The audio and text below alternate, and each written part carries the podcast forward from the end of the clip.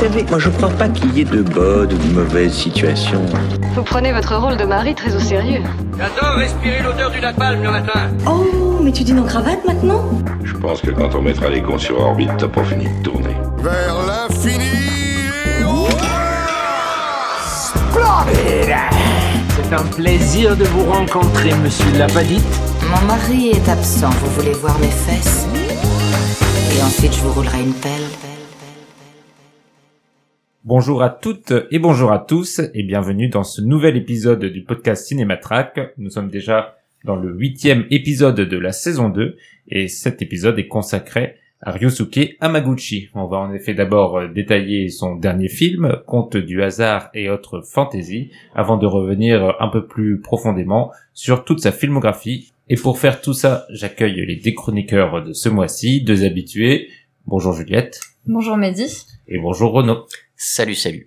On commence tout de suite avec l'habituelle première rubrique du podcast, un petit tour des actualités, ou en tout cas des actualités qui vous ont marqué, puisqu'on ne va pas être exhaustif. Renaud, c'est toi qui commence. D'accord. Euh, donc moi au début je voulais vous parler de, de ce qui se passe chez Netflix, euh, qui est en perte de en perte d'abonnement euh, massif qui a causé derrière euh, la fermeture de la section animation.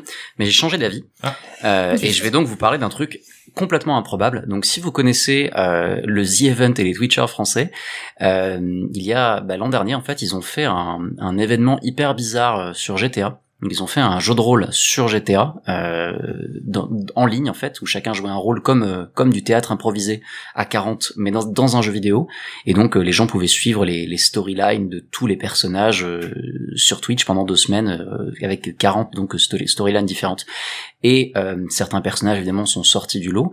Et j'ai découvert tout à l'heure qu'au MK2 Bibliothèque le jeudi 12 mai donc l'épisode final de euh, l'épisode final de des Croûtes qui sont donc deux personnages emblématiques euh, joués par deux euh, deux Twitch euh, streameuses euh, euh, voilà. Euh, donc ça sera diffusé au cinéma euh, et je trouve ça assez fou qu'on soit passé d'un élément purement théâtral de jeu de rôle improvisé à un jeu vidéo pour terminer au cinéma.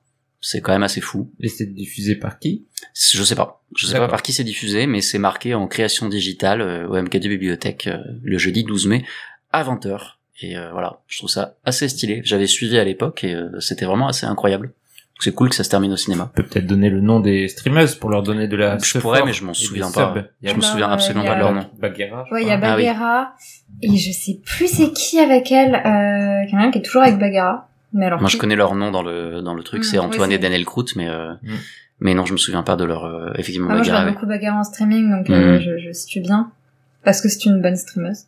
Mais je la vois parfois dans des trucs avec Antoine Daniel et elle me fait beaucoup rire. Et elle est très belle.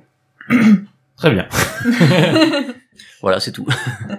On va enchaîner avec du ciné, du vrai cinéma cette fois-ci, Renaud, après des, Ouais, ouais, des ouais, petits délires de jeunes Twitchers. Mhm. Euh, revenons aux choses sérieuses, puisqu'on va Il parler... est plus jeune que moi. on va parler du Festival de Cannes. Euh, encore une fois, Cinématrack y sera, puisque nous avons euh, trois envoyés spéciaux pour couvrir euh, pour couvrir la sélection et aussi les sélections parallèles. Mais moi, je vais revenir plus précisément sur la sélection qui vient d'être annoncée, notamment la compétition. Je la fais rapidement.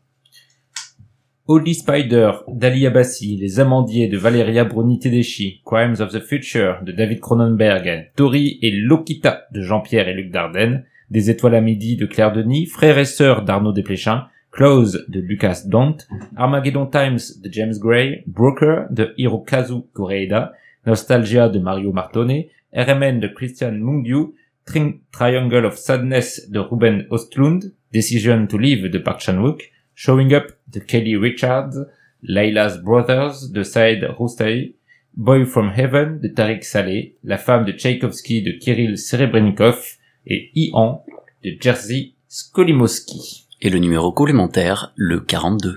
Je ne crois pas se dire dire parce qu'il y en a trois complémentaires. Mais oui, je sais. Le Automontagne de Charlotte Van der Mesch et Félix Van Groningen, un petit frère de Léonore Serrail, et enfin Pacifiction, Tourment sur les îles d'Albert Serra.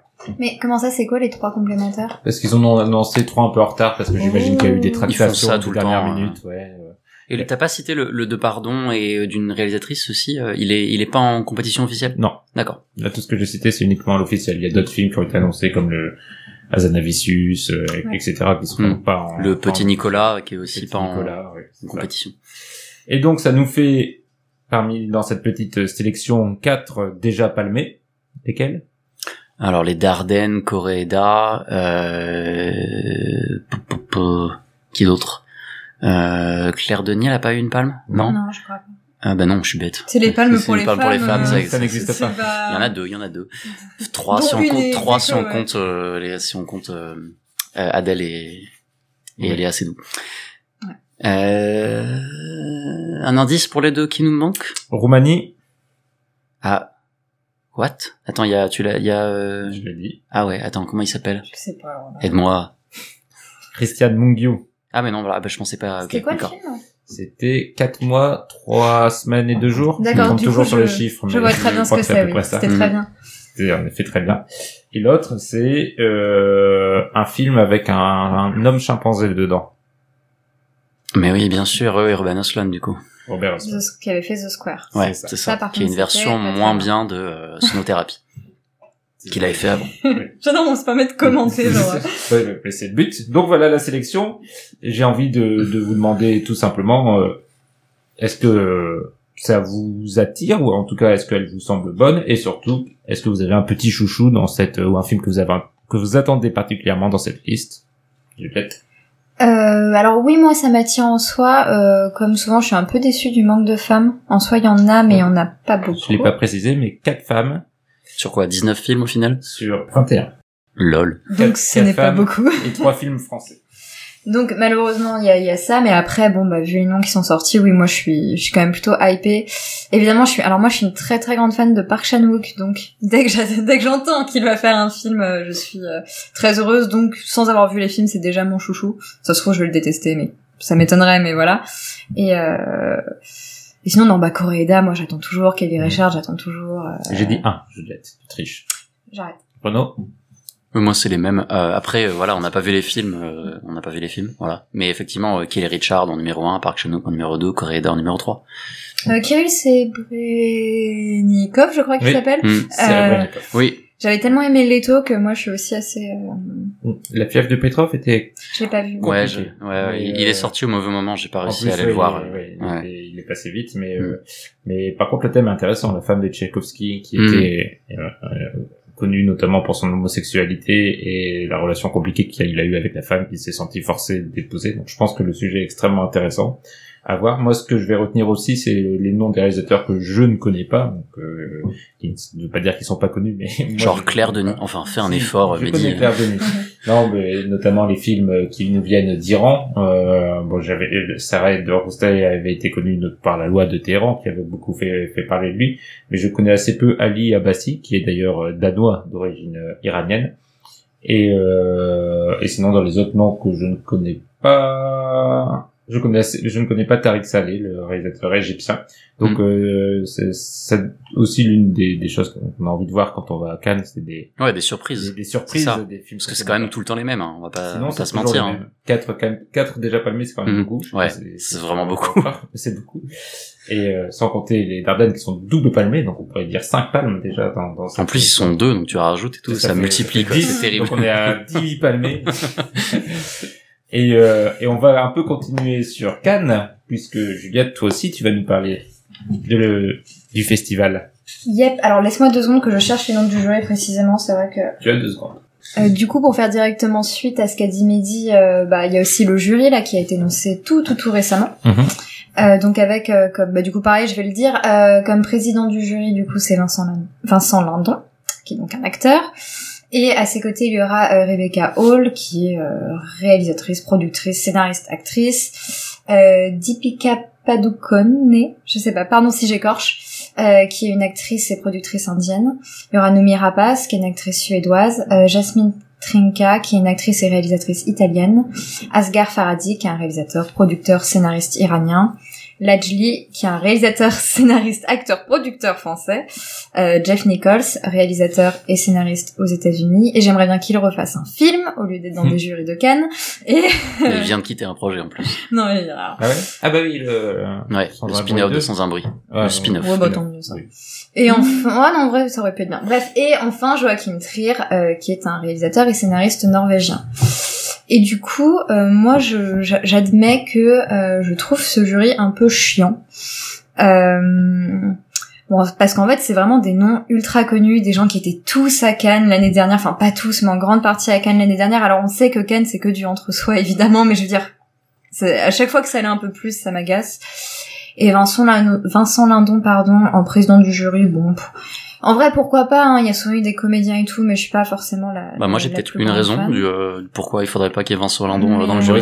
Bah vas-y, mais dis. Ah c'est vrai, bah Ah vas-y. d'accord, alors moi je, fou. moi je sais Ouais, pas. ouais, juste, je termine Oui, juste, pardon, Ouais. pour dire, mais là, je vais, je vais pas arrêter de parler du fait qu'il n'y a pas assez de femmes, mais là, en soi, le, le jury est paritaire si on enlève le président. Mais juste, ça m'énerve qu'en fait, maintenant, au point où on en est, pour les présidents du jury, ils fassent pas genre un homme, une femme, un homme, une femme au moins, parce que ça fait quand même la trois ans de suite que c'est des mecs, et c'est peut-être pas nécessaire. Mais alors, j'ai pas tout suivi, mais on parlait beaucoup de Penelope Cruz à un moment, non? Est-ce qu'il y a eu, il y a ah, eu peut-être. un, Peut-être hein, qu'il parce y qu'il a y eu avait un... tout un bruit autour de Penelope Cruz, Hmm. et là, la- la- l'annonce a été faite beaucoup plus tard que d'habitude, donc Hmm. il y, a- il y en a qui disent qu'il y a sûrement eu des tergiversations de dernière minute, bah, ça veut, Mhm. ça veut pas dire On qu'on a peut plus personne, vite. femme. On mais- a plus personne vite, faut qu'on mette Vincent euh, Lindon. Vincent Lindon et, et des mecs et des mecs qui sont en pleine affaire judiciaire, tout vite. Et donc pour Vincent Lindon, ce qui est fou, c'est que sa fille est dans un des films à Cannes en sélection, en Mais oui, compétition, ouais, dans les dans les amandiers de dans les Amandiers. C'est ouais. quand même incroyable, t'imagines. qui a l'air Ah. horrible. En vrai Le le film film, ouais ouais. C'est de qui pas. De euh, Br- Brunité des chi. Ah oui, bah oui, ce sera horrible. Oh. Ici on est misogyne. dur, Vous êtes dur. Et, euh, donc, Et ouais, bah ça, effectivement, il y a fou. ça c'est fou et donc euh, la Jolie euh, qui est dans le jury qui est donc actuellement en procédure judiciaire, bon pourquoi pas, ok. Mais mais euh, bon, c'est pas c'est pas ça me choque pas plus que ça, mais c'est un peu rigolo. Mais par contre, c'est le je trouve ouf, c'est pour que Asghar Farhadi qui était en sélection l'an dernier pour un héros et qui est actuellement euh, en en procès euh, justement pour plagiat avec une de ses anciennes étudiantes qui l'accuse d'avoir euh, piqué euh, le sujet de son documentaire euh, pour avoir fait son film de fiction. Le verdict n'était pas tombé? En fait, j'avais vu le- que le verdict était tombé il y a quelques jours et Ouais. quand j'ai recherché, les gens semblaient dire qu'en fait ça avait été une erreur de la presse internationale Ah. et que c'était pas rendu. Mais dans tous les cas, euh, je trouve que ça fait vraiment tâche en termes d'image Mm. sur le festival, euh, que ça fait vraiment, euh, on s'en fout et je, je trouve que ça fait réac en fait, et ça me pète, ça me pète les, voilà, Et quoi, Renaud les, voilà. Moi je suis jamais vulgaire dans ce podcast, Ouais. donc je, Jamais, ça Jamais. jamais. jamais arrivé. Donc, euh, ça tombe bien. T'es le moins vulgaire d'entre nous. Hein. Alors, on va passer, après tous ces mensonges, à la deuxième partie du podcast, et on va vous parler du conte du hasard et autres fantaisies.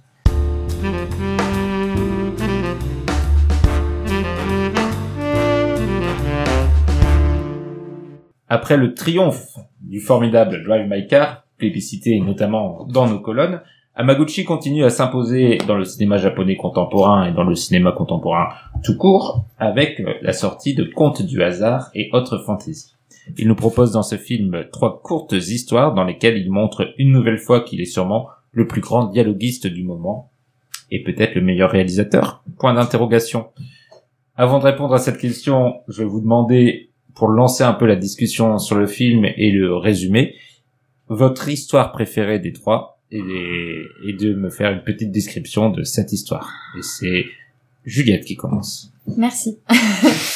Euh, alors moi, mon... Alors je les aime toutes, hein, mais mon histoire préférée, je pense que c'est la deuxième. Euh, Donc du coup, je la, je la raconte Ouais. un peu. Euh, en fait, donc c'est euh, c'est l'histoire d'une d'une jeune femme euh, qui couche avec euh, un étudiant qui désire se venger euh, de son ancien professeur euh, pour euh, pour euh, parce qu'il s'était senti humilié par euh, par ce dernier. Et du coup, afin de se venger de son professeur, euh, comme celui-ci vient de sortir un livre, il a envie de lancer un scandale sexuel sur lui, afin de détruire sa carrière. Et du coup, il va demander à la femme avec qui il couche si elle peut pas aller un peu euh, draguer le professeur et euh, foutre la merde en enregistrant et tout euh, pour justement créer ce scandale sexuel qui détruira la carrière du professeur. Et du coup, l'histoire de ce conte est en grande majorité occupée par une incroyable partie de dialogue où euh, cette femme va dialoguer avec le professeur en lui lisant, entre autres, un passage érotique de son propre bouquin. Et je pense que je ne dis pas où ça se termine. Non. Voilà. Et qu'est-ce qui t'a plu? Euh, beaucoup de choses. Euh, en fait, principalement, euh, alors, du coup, je peux pas le dire parce qu'il y a un truc à la fin qui fait que ça me plaît vraiment beaucoup sur les messages que ça dit, notamment sur le patriarcat et tout ça. Donc ça, j'aime beaucoup. Mais en fait, surtout, tout ce dialogue entre euh, la jeune femme et, euh, et son ancien professeur, il me semble que c'est son ancien professeur, elle aussi. Oui. Il est incroyable. Il y a, il y a, il y a tout un truc de tension et, et tout un... C'est hyper érotique comme dialogue, genre vraiment alors que c'est en même temps très froid et il s'approche pas et il y a tout ce truc d'une porte du bureau qui doit toujours rester ouverte. C'est le titre euh, d'ailleurs de. Oui, c'est la porte ouverte. La porte ouverte. La porte ouverte et c'est la tension qu'installe ce dialogue juste donc déjà juste grâce au jeu des acteurs, grâce aux mots qui sont dits, avec vraiment tout un jeu sur euh, sur les silences, sur la manière de dire les choses et aussi juste sur la mise en scène en fait, sur euh, sur la distance, sur les mouvements. Bref, il y a quelque chose de vraiment très très fort et un peu inexplicable. Et moi, ça m'a complètement. J'étais en mode, mais mais pourquoi ce- cette séquence est si ornie alors que concrètement, il ne se passe absolument rien? Et euh, j'ai trouvé ça vraiment super. Renaud sur cette histoire. Exceptionnel, exceptionnel, pareil, vraiment. euh, en plus, euh, les portes, euh, moi, en grand fan de Lubitsch, ça me parle tout de suite, puisque lui, il a énormément filmé de portes fermées, justement, pour susciter le désir. Et là, on suscite le désir autrement, en fait, en jouant avec les tabous, en, en laissant la porte ouverte d'un bureau. Euh, c'est c'est c'est fou. C'est vraiment fou. euh, et j'aurais cité euh, celle-ci euh, si ce n'était euh, pour le fait que j'ai revu le film et que euh, la troisième. Voilà, la, la troisième histoire. euh, Ne va pas voilà. trop vite. Je ne pas trop va vite. Pas trop vite. On reste sur la deuxième du coup Bah, on, on, Faut que Mehdi puisse sur la dire son deuxième. avis, Oui, je voilà, donne mon avis sur la Bah, deuxième. non. et après on bascule. Non mais si si formidable. Euh, la, et la première fois justement, euh, j'ai la, la première fois j'avais été désarçonné par la fin et, et un peu déçu. Et c'est en le revoyant que je me suis dit si en fait, euh, en fait la fin de cette histoire là fonctionne euh, vraiment très très bien. Euh, et non mais c'est ça, c'est c'est fou parce que euh, il y a effectivement une scène un peu plus, euh, il y a une scène explicite en fait de, de début de de de, de relations sexuelles dans, dans l'épisode, dans le l'épisode dans le segment quoi. Euh, mais euh, mais qui n'a pas du tout l'impact, elle, elle, elle en a un peu, mais l'impact et la force euh, érotique de ce moment euh, Ouais. renversant, quoi, vraiment.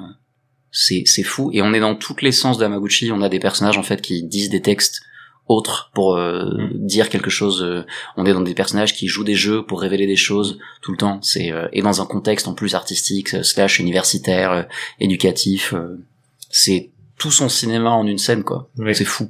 Et c'est moi aussi, hein, je trouve ça cette, cette histoire euh, assez incroyable et et et ce ce jeu sur la porte, tout ce que vous avez dit, ce cette lecture, euh, la lecture chez Amaguchi, je pense qu'on pourrait en faire euh, une thèse. Euh, L'une de ses scènes les plus belles de sa filmographie est aussi euh, pour moi euh, une, une scène de lecture euh, qui s'étend. Et là, on a un peu ça, ça aussi dans dans cette, euh, même si elle est souvent interrompue puisqu'il y a le jeu avec le professeur et à chaque fois elle reprend son sa lecture. C'est d'autant plus fort de voir. euh, il y a ce jeu aussi sur elle lit mais en même temps, donc c'est sa voix, c'est elle qui lit le texte, mais c'est l'écriture du professeur qu'elle regarde en le lisant, donc c'est la voix de celui qui ne parle pas, celui qui a Mhm. écrit le livre, et, euh, et on se rend compte qu'il redécouvre son propre texte en écoutant la femme le lui lire, donc il y a un, Mhm. un, un véritable jeu de qui est le l'auditeur et qui est la personne qui, qui parle, et, et tout ça dans une scène d'une simplicité pourtant extrême, tout dénué de- d'artifice, euh, que ce soit dans la mise en scène, dans le jeu des acteurs. C'est une scène assez simple, assez posée, et pourtant qui déclenche des, des milliers de lectures possibles. Mais il y a des détails dans la mise en scène. Oui, oui. Quand la, la porte qui est brièvement fermée et qu'elle elle, elle s'appuie le, le dos dessus, le temps que lui va mettre à se lever, à la- l'ouvrir, à, la- à la réouvrir et tout, c'est euh, c'est dans un c'est dans un rythme, c'est tellement minutieux, c'est fou. Et on, et on imagine à la fois le, le professeur est, est dans son jeu extrêmement euh, statique, mutique. Il ne parle pas, il ne bouge pas, il n'y a aucune expression sur son visage. Et pourtant, on sent qu'il y a une lutte et un bouillonnement en lui qui est irrésistible et, euh, et auquel il essaye de, de résister et on est entraîné à- à- avec lui. Donc c'est vrai que c'est c'est une scène extrêmement forte et une très belle très belle histoire. Ah oui, juste pardon, je, je termine juste euh, en disant que aussi après la lecture de, de ce texte, ça finit en juste euh, séquence d'encouragement où il lui dit qu'elle doit avoir confiance en elle et tout et ça et c'est euh, je sais plus c'était avant ou après le texte d'ailleurs. Bon bref, mais il y a, y a tout ce truc là en plus que j'avais trouvé euh, que j'ai trouvé assez beau, parce qu'on parle d'une femme qui fait que des trucs pour des mecs, et d'un coup il y a ce prof là qui lui dit ça, qui retourne d'un coup dans son rôle de prof alors qu'il avait plus le rôle du prof. Il y a vraiment toujours un jeu de, enfin tous les tous les personnages chez chez Hamaguchi, je trouve ont vraiment genre eux-mêmes et leur double. Et là je trouve qu'il y a un peu de ça avec ce avec euh, avec elle qui à la fois il la, joue la jeune femme qui veut manipuler son prof et en même temps la jeune femme qui n'a pas confiance en elle et tout, qui est pas du tout cette espèce de figure érotique et surconfiante. Et en même temps ce prof qui euh, à la fois reste le prof très posé, très sage et tout, et comme tu dis, Mehdi qui a aussi un espèce de bouillonnement en lui et qui à un moment balance des trucs et est en mode ah oui t'étais pas t'étais pas si placide mon gars. Et voilà. Et pourtant, enfin, moi, c'est un des trucs qui m'a touché beaucoup, c'est que il, il, a vraiment l'air perdu Oui. dans la oui. situation. Il a vraiment, vraiment l'air perdu euh, face à ce qui se, se passe. Euh, et ça, je trouve ça extrêmement touchant. euh. Mm. Effectivement, je pense que la bâchule, elle est plus autour de, de la question de l'enregistrement et tout. euh, Mm. quand ça arrive là-dessus, euh, c'est un autre échange magnifique. euh. Bref. Une très belle histoire, mais pas la meilleure, Renaud, alors. Mais en fait, si. Enfin, c'est le problème que j'ai, et on en parlera tout à l'heure quand on parlera de tous ces films, c'est que, en fait, euh, selon le moment, tu vois, euh, je te dirais ah le meilleur Amaguchi, c'est tel film. Donc selon le moment, je te dirais telle histoire, c'est la meilleure. Et en revoyant une deuxième fois, je me suis dit la troisième, c'est la meilleure. La troisième, donc, qui raconte l'histoire euh, d'une d'une femme qui qui euh, revient. Euh, ah, elle revient à Tokyo ou ils sont elle est plus à Tokyo je sais plus enfin elle revient dans là où elle, a- elle était au lycée pour euh, là euh, les retrouvailles euh, euh, combien de temps après je sais plus euh, 30 ans 20 ans après 20 ans après enfin, 20 ans après de, avec les, les amis du lycée. Et elle est venue en fait euh, secrètement dans le but de revoir quelqu'un euh, qu'elle croise euh, à la gare. Donc les deux femmes se reconnaissent, euh, se rendent dans la dans, dans la maison et donc vont euh, commencer un dialogue euh, en en parlant de leur passé en fait. Euh, et là, il y a des choses que je peux pas dire, mais je suis très embêté parce que pour le coup, je vais pas pouvoir parler de ce qui fait l'intérêt de l'histoire, euh, puisque on est encore sur un jeu de euh, de, de double. De euh, et donc si je devais m'adresser à toi ainsi, je vais m'adresser, je, je dirais ces choses-là. Et si moi je pouvais m'adresser à toi ainsi, je dirais ces choses-là ainsi. D'ailleurs, un, un élément que j'ai pas mentionné, que je pense je peux mentionner, il y a une petite astuce de scénario. Qui sort un peu de nulle part, euh, qui est annoncé dans un texte, Oui, puisque c'est un espèce d'élément de science-fiction où euh, en fait il y a plus Internet. Euh, D'où le fait que voilà les gens se retrouvent et se reconnaissent dans la rue. Ah mais euh, t'es telle personne. Euh, et en plus euh, de ça, donc les gens n'ont plus Internet. Mais quand il y a eu le méga bug qui a fait qu'Internet a craché, euh, les gens ont pu euh, voir recevoir des mails de qui ne leur étaient pas adressés. Donc on a des histoires de ah ben le- telle femme a découvert que son mari avait une amante euh, et c'est une discussion qui vient à un moment et tout. euh. Donc ça c'est un, un petit gadget mais qui Oui. amène euh, quelque chose d'intéressant. pourquoi il l'a fait. Vas-y, du coup. parce que tu as Euh, lu les cahiers du voilà, cinéma. parce que j'ai lu les cahiers du cinéma. J'ai lu son entretien dans les cahiers du cinéma. Mhm. Et bon, moi, j'ai appris plein de trucs, mais qui seront plus utiles plus tard. mais du coup, euh, à un moment, il parle justement de pourquoi il a ajouté ce truc de science-fiction.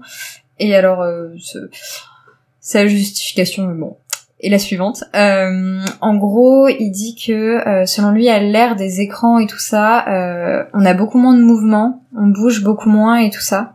Et lui, il aime beaucoup filmer le mouvement et les... il parle beaucoup du mouvement, en tout cas dans, ses... Mm. dans son entretien. Et il dit qu'il avait besoin de ce postulat de base parce que selon lui, si on était encore à un moment des, si on, si on a un moment où on peut être sur nos écrans et tout ça, ces deux femmes n'auraient jamais, euh, ce serait limite pas vu et n'auraient pas eu un élan l'une vers l'autre. Et c'est d'autant Voilà. plus vrai au Japon, je pense, effectivement, sur un escalator comme ça, elle se serait pas regardée. Oui, alors c'est c'est une belle justification. Ce qui est d'autant plus marrant, je trouve, quand on repense au film, c'est que c'est un lourd postulat quand même de dire euh, on est dans le futur, euh, mais il n'y a plus Internet. Enfin, c'est vraiment créer tout un nouveau sortir de notre réalité et, et, et au début de l'histoire te plonger dans une nouvelle version de, de notre univers. Donc il y a tout un effort, je trouve, de, qui est fait scénaristiquement pour une histoire qui aurait tout à fait pu se passer quasiment telle quelle avec Internet. Enfin, il y a absolument de, Oui, oui. aucune justification, je veux dire, essentielle à, Mais, à tout euh, ce pour- oui. prétexte. Mais pour moi, elle est, en fait, pour moi, elle est vraiment scénaristique. C'est de la mécanique, en fait. C'est euh, en termes de logique interne pour que certains éléments, certains éléments soient euh, crédibles pour un spectateur vraiment, vraiment euh, agaçant. Qui veut vraiment pointer les petits trucs à la Ouais, Cinema Sins, mais- il aura peut-être besoin de cet élément-là, cette petite pirouette. C'est pour ça que je parle de gadget. Hein. Oui. Mais je pense que même pas, je pense vraiment que l'histoire se tenait sans. Et c'est ça Oui, mais ça ajoute une, ça ajoute une poésie quand même, parce que dès Oui. cette scène d'introduction, du coup, euh, avec le, la, la réunion euh, des, du coup, de, des, des, des- du lycée, euh, il y a ce truc où tu te dis, ah oui, mais là, ces gens-là n'ont pas pu regarder, ah tiens, toi, j'ai vu sur Facebook que Mm. tu faisais ci, que tu faisais ça, etc. Il y, a, il y a vraiment cet élément-là qui, qui revient, et ce truc de, ah toi, t'es qui déjà? Oui, tu te ressembles plus du tout. euh. Et il y a surtout le jeune adolescent qui, Oui. qui attend sa la cassette de son film euh, parce que de son animé, Oui, la animé, ouais, suite ouais. de son animé et, et qui l'attend par la poste et, euh, et sa mère est pas allée le chercher à la poste donc il est furieux et ça c'est vrai que c'est très c'est très marrant. C'est vrai. D'autres, euh, oui, bah non, il y a que Renaud qui a qui a donné son avis. Euh, moi, j'ai beaucoup aimé aussi celle-là et je pense que c'est ma préférée euh, aussi, même si ça se joue à, à pas grand-chose. Euh, c'est une super histoire de super, c'est un terrible adjectif, mais c'est une très belle histoire euh, d'amour. Euh, et et t'as dit pour moi le, le plus important, en effet, c'est ça, c'est euh, comment il se raconte, encore une fois, et c'est pour ça qu'on revient encore à, à l'art du dialogue de, d'Emaguchi, c'est euh, comment se dire des vérités et des choses extrêmement profondes, comment se livrer, comme tous les personnages de Maguchi, comment se livrer à l'autre, et là, le petit subterfuge, en effet, c'est qu'elle joue des rôles euh, pour parler à quelqu'un qui n'est pas là, euh, et en faisant ça, elles ont un lien extrêmement puissant, et elles arrivent enfin à exprimer des choses sur leur vie qu'elles n'arrivaient clairement pas ou qui, qui, qui étaient bloquées dans leur cœur ou dans leur corde vocale.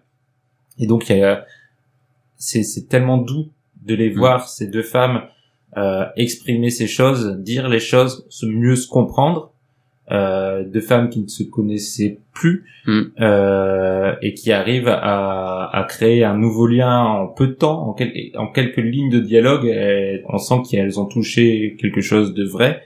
Et, euh, et c'est ça qui est d'autant plus fort, c'est qu'on y croit euh, à tout, euh, Mm. aux sentiments, euh, à la relation qui se crée quasiment immédiatement entre ces, ces deux personnes. Et, euh, et on y croit parce que c'est extrêmement bien écrit, extrêmement prenant. Euh, au début, on se demande un peu où ça où ça nous mène, cette histoire de science-fiction, etc. Et dès qu'on comprend l'enjeu fort de, de, de cette euh, nouvelle, de cette Mm. petite histoire, euh, c'est bouleversant. Et puis la scène finale en termes de mise en scène, euh, évidemment, je vais pas trop en dire, mais euh, enfin, le- savoir où placer sa caméra, à quelle distance pour montrer justement un mouvement, euh, un échange final d'une beauté et d'une simplicité euh, ahurissant, c'est c'est magnifique. Ouais, Juliette. Euh, oui, oui, c'est très beau. Non, non, euh, c'est c'est une histoire magnifique. C'est ma, moi, c'est ma deuxième préférée. Enfin, pareil, ça se joue, euh, ça se joue très peu avec euh, la deuxième. Je tiens à préciser que moi, j'aime aussi beaucoup la première, puisque on Non, est mais tous en nous mode, aussi. c'est la On deux, est la bien, deux. On aussi. est bien. Mais, euh, mais du coup, oui, oui, non, moi je trouve ça, je, je la trouve superbe, je la trouve très, très tendre. En fait, c'est intéressant. euh, on en parlera sûrement plus tard, donc pareil, je vais pas trop en dire déjà. Mais Maguchi, moi, je trouve qu'il dit des choses très intéressantes sur les rapports entre les femmes et les hommes euh, au Japon. Et euh, dans le dans le premier conte, euh, les dialogues euh, entre femmes et hommes sont très conflictuels. Dans le second conte, ils sont euh, presque unilatéraux. Il y en a une qui parle et un qui réagit euh, vaguement. Donc c'est beaucoup de dialogues qui sont pas qui sont pas vraiment des dialogues en fait, qui sont plus des confrontations que des dialogues ou alors des, des monologues. Et là, je trouve que ce qui est très beau avec ce c'est qu'on a vraiment un dialogue. On a deux femmes qui se parlent, qui s'ouvrent l'une à l'autre et qui en plus on comprend très vite qu'avec euh, d'autres personnes et notamment des hommes, elles ne peuvent pas le faire et que euh, et c'est ça, c'est très beau. Elles s'ouvrent l'une à l'autre, elles, elles se disent tout. Il y a quelque chose de de très simple et de très beau. C'est c'est son histoire qui ressemble le plus aussi un peu à une histoire de de fantômes, parce qu'on essaie vraiment de faire revivre les fantômes du passé et des petits jeux de reflets dans la baie vitrée et euh, et aussi, moi, je trouve qu'Amaguchi, c'est euh, l'une des personnes qui filme le mieux la ville. J'ai rarement vu quelqu'un filmer aussi bien la ville et les mouvements dans une ville, surtout les flux dans une ville. Et ce troisième conte est celui qui me donne le plus de satisfaction par rapport à ça et par rapport au fait que j'adore ça dans son cinéma, puisqu'il y a tout ce jeu avec les escalators, les couloirs, ensuite le petit chemin, le machin, les mouvements. Elles s'avancent, elles s'arrêtent, elles s'éloignent, elles reviennent, euh, et tout ça lié un peu à l'architecture. Et je le trouve tellement brillant pour faire ça. Et ce conte me satisfait beaucoup à ce niveau-là. Renaud. Ouais, ça me fait penser au sujet de la ville. euh, dans une interview récemment, euh, je crois que c'est dans les Inrocks qu'il en a parlé. euh, le journaliste lui a posé la question de, de pourquoi est-ce que les, les villes qu'il filmait étaient aussi désertiques, de l'impression que ça a donné. Et la réponse est hyper drôle parce que en fait il a répondu, ben c'est pas du tout voulu en fait. euh, c'est qu'il fait des films à petit budget et pour des questions de droit à l'image au Japon, euh, il vaut mieux qu'il y ait personne. Et, et aussi, pardon, euh, Conte euh, du hasard autre fantasy a été filmé pendant le Covid en fait, donc il y avait absolument personne. Ça a été filmé en 2019. D'ailleurs, je me posais la question, ça a été... euh, En 2020 du coup. Oui, c'est Covid, c'est 2020. Fin 2019, début Le 2020. temps- nous le temps passe très vite. Ça a été tourné avant Drive My Car Je savais plus... Euh, peut-être. Du coup, j'ai pas euh, vérifié la Je chronologie. sais que je sais qu'aux US dans, les, dans des festivals, les gens l'ont vu quasiment en même temps. Euh, D'accord. et qu'il y en a qui l'ont vu avant même Drive My Car euh, dans certains mais- circuits. Mais il est, arrivé tard aux États-Unis, Drive My Car. Oui, oui, oui, oui. Et au- je me demandais au Japon comment... Mais il est arrivé tôt chez nous en fait, Drive My Car avec nous. le avec Cannes, je pense. Cannes, ouais. Bon, du coup, Hmm. euh, mystère. Vous regarderez chez vous, chers auditeurs. Ah bah non, bah on regardera, on fera, on vous en parlera dans la deuxième partie du, du podcast. On va quand même parler de la première histoire. bah Donc, oui. je Qui est très bien. Je, me, je, je fais le petit, le petit résumé. Je vais la faire euh, courte. C'est un triangle amoureux. Euh, Fin. euh, le, le, ça commence comme euh, euh, j'imagine que tous ceux qui ont découvert ou en tout cas qui ont redécouvert Maguchi avec euh, Drive My Car euh, y ont pensé immédiatement puisqu'on Oui. a un long dialogue dans une voiture et que du coup bon euh, on ne peut pas ne pas y penser un très beau dialogue entre deux femmes et l'une d'entre elles explique à sa copine que ça y est elle a trouvé quelqu'un qui qui lui plaît euh, presque le coup de foudre, il est intéressant, il, il est beau, ils ont passé la nuit à parler ensemble euh, sans rien faire, mais avec l'envie de le faire. Et euh, ils vont se revoir sûrement bientôt, elle attend le coup de fil, ça y est, enfin, elle a, elle a trouvé la- l'amour. Et sa copine comprend au fur et à mesure du dialogue que cet homme, ce, grand amour, c'est son ex, avec qui ça s'est pas très bien fini. Euh, et donc elle court le voir pour euh, lui en parler. Et on a donc ce rapport un peu étrange entre ces trois personnes euh, qui sont liées par des liens d'amitié, d'amour, de désir et de passion. Et tout ça va se tricoter, se détricoter euh, sous nos yeux avec euh, un jeu à la fois parfois de manipulation et en même temps avec là aussi beaucoup de, sincérité et, d'épanchement de la part des, personnages sur ce qu'ils ressentent. Et, euh, et, et même si je la trouve en effet plus faible que les deux autres euh, je trouve ça bien qu'elle soit au début du film parce que du coup ça, ça nous introduit et, et derrière ça, ça va crescendo mais ça reste euh, une très belle histoire portée par trois très beaux acteurs C'est peut-être la plus virtuose en termes de en termes de dialogue, je trouve. Euh, pas forcément la meilleure, mais la plus virtuose. Ne serait-ce que parce que euh, elle repose beaucoup sur du conflit. Euh, le, le premier dialogue qui est très long et, et dans la voiture euh, n'est pas n'est pas un conflit, mais mais il est il y a une complicité et en même temps une recherche du mot juste qui fait que qu'il est très riche. Et le deuxième justement avec euh, l'ex euh, est, un- est vraiment un conflit et, et un, un conflit armé avec les mots.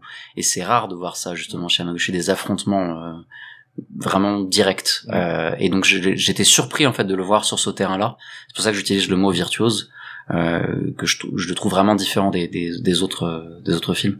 Euh, et en cela aussi, euh, on retrouve encore une fois toutes ces toutes ces obsessions puisque euh, dans le rapport à un ex, euh, il y a euh, un peu les fantômes de ce qu'ils étaient avant et donc de leur relation passée. euh, Qu'est-ce que est-ce que est-ce que est-ce que là, cette personne-là est la même maintenant euh, Et je trouve ça je trouve ça hyper fort. euh, C'est effectivement une manière euh, une, manière manière formidable de rentrer dans dans ce triptyque en fait. Euh, oui, bah je trouve aussi. Euh... Bah tu, tu disais qu'il y avait quelque chose de virtuose dans les dans les dialogues. C'est marrant parce qu'à un moment ils le disent euh, lui-même, euh, ils sont en plein conflit et elle, elle lui dit, tu vois, même nos disputes sont rythmées. Et euh, de fait, oui, ça, ça l'est carrément. Quoi, c'est c'est super, c'est du tac au tac. Et à nouveau, il y a beaucoup de jeux de. Enfin, j'ai l'impression de dire toujours la même chose, mais c'est vrai. Là aussi, ça c'est vrai dans ce terme de, on se rapproche, on se rapproche pas. Si on se rapproche trop, en fait, il faut pas. Et euh, et, et moi, je l'aime aussi beaucoup cette histoire et notamment parce que je la trouve euh, très ambiguë et je trouve le, le- la personnage principale euh, très touchante Mm. parce qu'on c'est c'est pas une grosse manipulatrice ou quoi pas du tout tu sens que tu on sait qu'elle est jalouse mais en fait on comprend pas très bien de qui Euh, tu sens qu'elle est qu'elle est perturbée, comme tu dis. Elle se elle se demande aussi euh, ce qu'est devenu son ex, est-ce qu'il est encore sympa? On revient sur le passé et et même en ça c'est salvateur parce que euh, elle l'a ça, je peux le dire c'est pas du spoil c'est dit dès le début. Elle l'a trompé euh, elle avait trompé son son ex dans le passé. Et à un moment lui il lui re-reproche en mode en plus tu l'as fait pour telle raison t'es sérieuse. Et elle lui dit non mais à l'époque j'avais pas eu le temps de réfléchir. Maintenant je peux te dire que c'était pour telle telle telle raison. Donc il y a ce côté genre euh, un dialogue même 20 ans plus tard en fait c'est toujours utile parce que tu vas toujours redécouvrir des choses parce que les gens changent. Et voilà et voilà il y a une espèce d'ambiguïté et de très grande fragilité en fait dans ce personnage qui ne sait globalement pas ce qu'elle veut euh, qui est euh, qui est assez super et j'adore le dernier plan je, je Ouais, mais j'allais en parler Ouais. vraiment ce dernier plan où elle prend la photo. euh, Tu te souviens elle- Tu vas dans la un ville. chantier. c'est ça Ouais, c'est ça exactement. Mm. Ouais, il y a un arbre aussi au-dessus Oui. il y a ça surtout Mm. Ah, c'est c'est assez c'est limpide quoi. C'est c'est très simple. Avec une petite subtilité aussi de mise en scène et de scénario dans la, la fin de cette, euh, cette histoire. Donc, Oui. On parlera pas. Donc, je pense qu'on peut faire un petit retour euh, global. On vous recommande. De la gigaballe. On vous recommande. C'est incroyable. euh, Conte euh, du hasard et autre fantasy. J'espère que ça a bien marché. J'espère que le, le succès de Drive My Car euh, lui a permis de- d'avoir Ouais. euh, du public. j'espère aussi il y Parce du que- monde dans la salle hein. Ouais, ouais, ouais, moi aussi. Je pense que le film a pas mal fait parler. Il a des critiques assez dithyrambiques partout. Ouais. Donc je pense qu'il a, Mm. il a, il a dû surfer sur euh, sur ce petit succès. Je pense en plus que c'est un réalisateur qui commence à se, à se faire nom dans le Mm. cinéma Ouais. d'auteur. Déjà, Sense6 avait fait une petite sensation à l'époque. Mhm. Euh, Drive My Car, évidemment. Et donc je pense que maintenant il est un peu dans cette lignée des noms qu'on reconnaît et que les amateurs du genre vont aller voir euh, automatiquement. Mais- Franchement, si même le mec bourré à côté de moi pendant cette séance est allé voir ce film, Oui, si vous avez si vous avez Twitter, euh, allez chercher euh, le compte de Juliette, vous tapez euh, du coup euh, son hâte avec euh, le titre du film et vous allez voir une, allez une description d'une séance absolument formidable. on a failli me voler mon manteau. Mais ça t'a pas empêché de, savourer le film. Ah non, pas du tout. Non, non, mais ça a rajouté limite. En fait, euh, comme a dit une amie, c'est le quatrième conte du film. C'est genre, c'était c'était Encore une autre fantaisie. Très bien. Eh bien, je vous propose de nous arrêter là euh, pour ce film que l'on vous recommande, mais on va continuer avec Amaguchi après le quiz.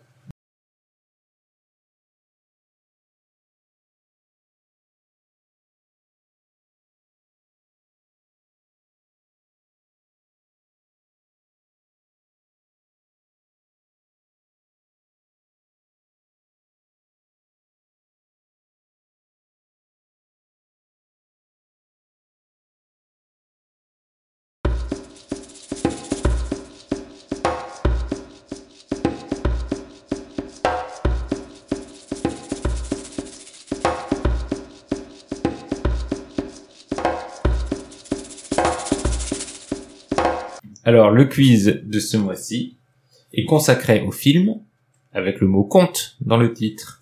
Ah, c'est mignon.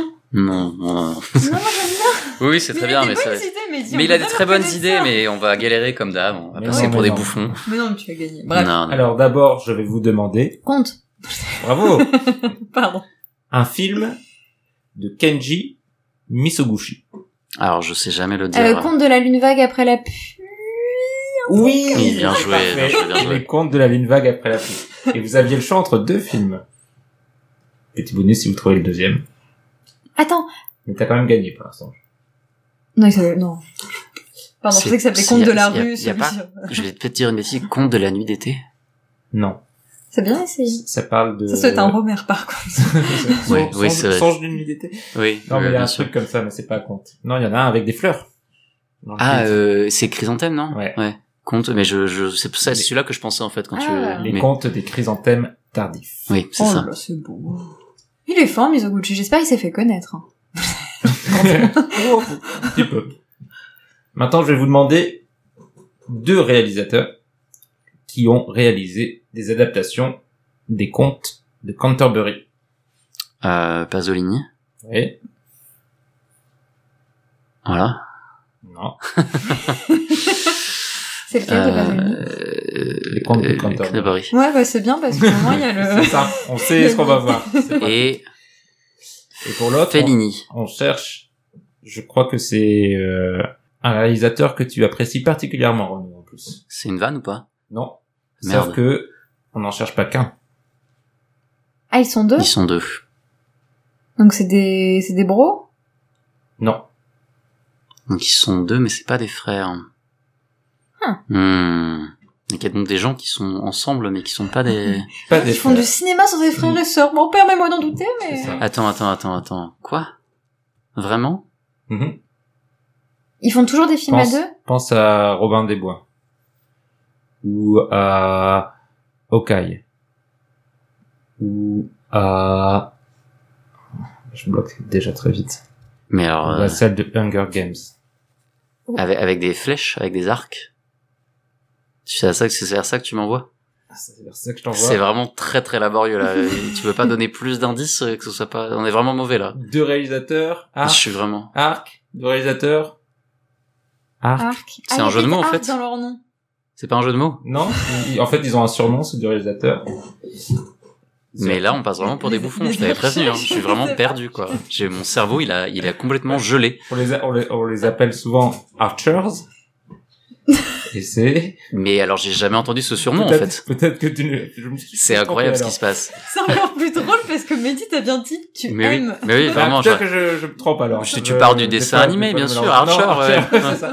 Non, il s'agit de Powell et Pressburger. Oh putain, Mais pas du tout. Alors si Powell, si j'adore Powell, mais Ouais, Pressburger, Powell. mais- Powell effectivement, mais Pressburger je connais très mal. Ah putain, mais Bah, je le oui, mais c'est savais. le duo. C'est le Non, duo, c'est- ouais, ok. J'ai failli voir le film dont on parle, mais dont je ne sais plus le titre. Les contes de Canterbury. Ça c'était, c'était dans le nom depuis le début. Sauf que là, c'est, C'est A Tale of Canterbury. Oui. Et il, m'attend dans des, Hmm. des fichiers. Oui, il est, il est pas, c'est pas le meilleur des, des Archers, mais il est pas mal. Je savais pas qu'on les surnommait Je savais ainsi, pas du tout qu'on les surnommait ainsi. Vraiment, euh, là, je- alors, je- si moi j'aime le voyeur. Si je me suis trompé, tout ça sera coupé au montage. Mais le, le voyeur, il, l'a pas fait tout seul. Bah si justement, Ouais. moi Ah oui, pour ça, moi j'aime vraiment Powell. Ouais, d'accord. Mais genre les, les chaussons rouges. euh, Si le chausson rouge c'est très bien. Ouais, c'est pas mal, quoi. Ok. Très bien. Deuxi- euh, trois, je sais plus. Troisième question. Quel pays est raconté par le film Conte de l'âge d'or?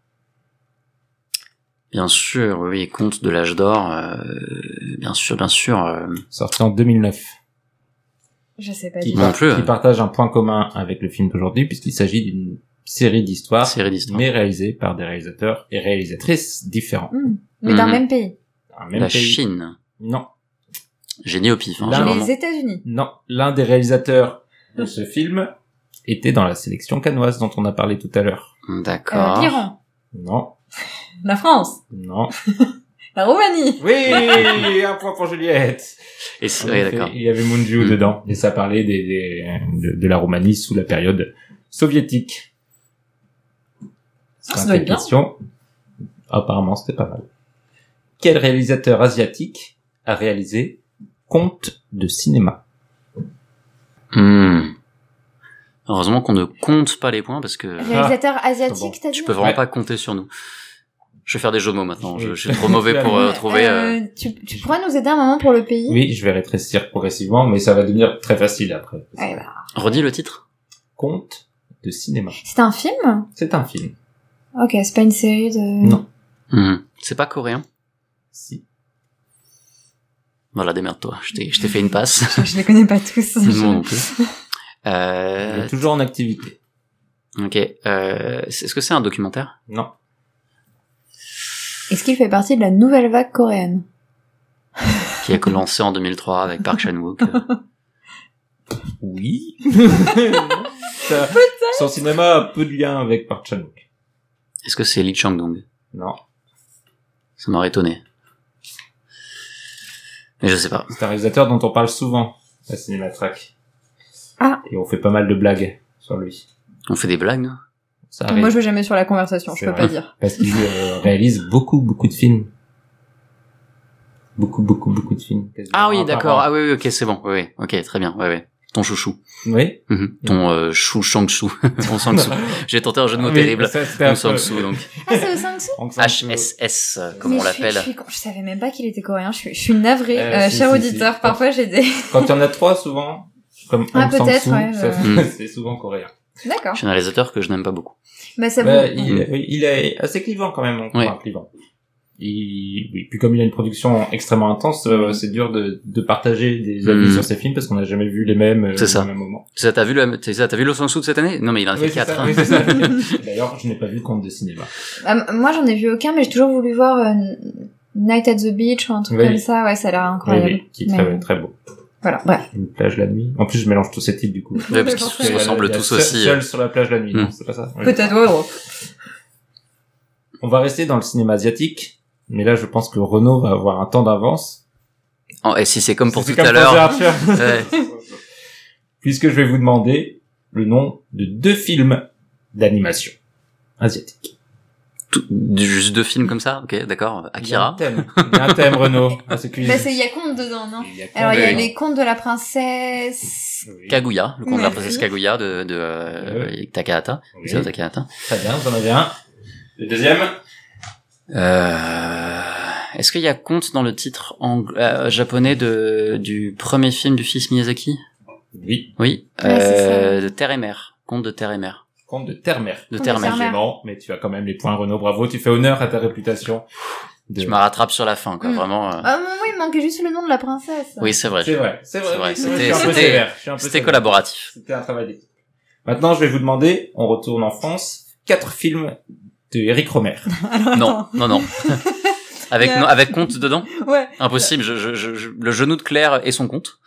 Mais je vais vous donner une petite aide, puisqu'on est... Ma nuit chez c'est Maud, une question le conte. très Mais non, il y a conte d'une nuit d'été, je crois. euh. Il vous suffit de vous poser la question de pourquoi quatre films. Parce que c'est les saisons. Et il y a, oui, il y a les contes d'une nuit d'été, je crois. Non. C'est vraiment juste conte de Ah oui, printemps, d'accord. conte d'hiver, conte d'été et conte d'automne. Et voilà, les contes des quatre saisons, donc c'est les quatre films que Renault vient de citer. J'adore la pizza. Très bien, très bien. Avant-dernière question, le prix des auditeurs du Masque et la Plume de 2008. Mais enfin, tu sais qu'on n'aime pas le masque et la plume Je ici. sais, donc, euh, oui. je sais, mais c'est le seul prix qu'il a eu, donc... D'accord, c'est un film du coup, sorti en 2008. Oui. Ok, un film français? Oui. Euh, je sais pas, j'allais pas au cinéma en 2008. C'est un film Il y avait assez, pas de cinéma là où j'étais. assez Et, et moi, connu. j'avais 12 ans. Assez connu? d'un réalisateur très connu en France qui fait partie D'accord. de la sélection canoise de cette année. D'accord. Est-ce que c'est deux réalisateurs Non, Donc, c'est Donc pas les. Dardennes, du coup c'est des Pléchins, ouais. Euh... Ah mince, comment il s'appelle? C'est un de ses films les plus les plus connus. Ouais, ouais, ouais, mais j'ai vraiment. Je, Ah, c'est conte de Noël? Conte Ouais. de Noël. Allez. Un conte de Noël. Un conte de Allez. Noël. Qui serait Roubaix. Une lumière. Et la- Crossover. J'ai toujours voulu le voir, mais il dure plus de deux heures, donc à chaque fois, j'ai la flemme. On parle d'Amaguchi aujourd'hui, je te Oui, rappelle. oui. Mais Amaguchi, c'est pas peu pareil. C'est pas pareil. J'avoue que je- Sensi 5K, c'est ok, en fait. Mais, de- en plus, j'aime bien des pléchants. Bref, pardon. Et la dernière question. Un film de Bakri Javi. Euh, oui, oui, euh, je l'ai vu. Euh, je l'ai vu, je l'ai vu. Euh, je me souviens plus du titre.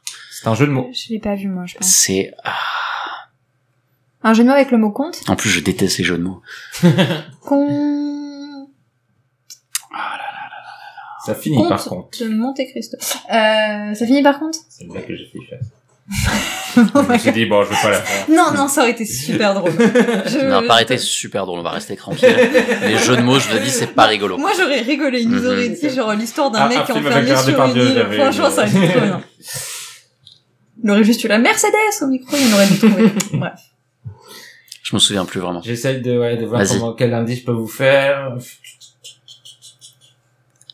Ah, mais vraiment, je te jure, en plus, je l'ai vu euh, la semaine de sa mort. Ah, c'est très... Moi, je suis pas sûre de savoir que ça existe. Ah. Pour le début du, du, du titre du film.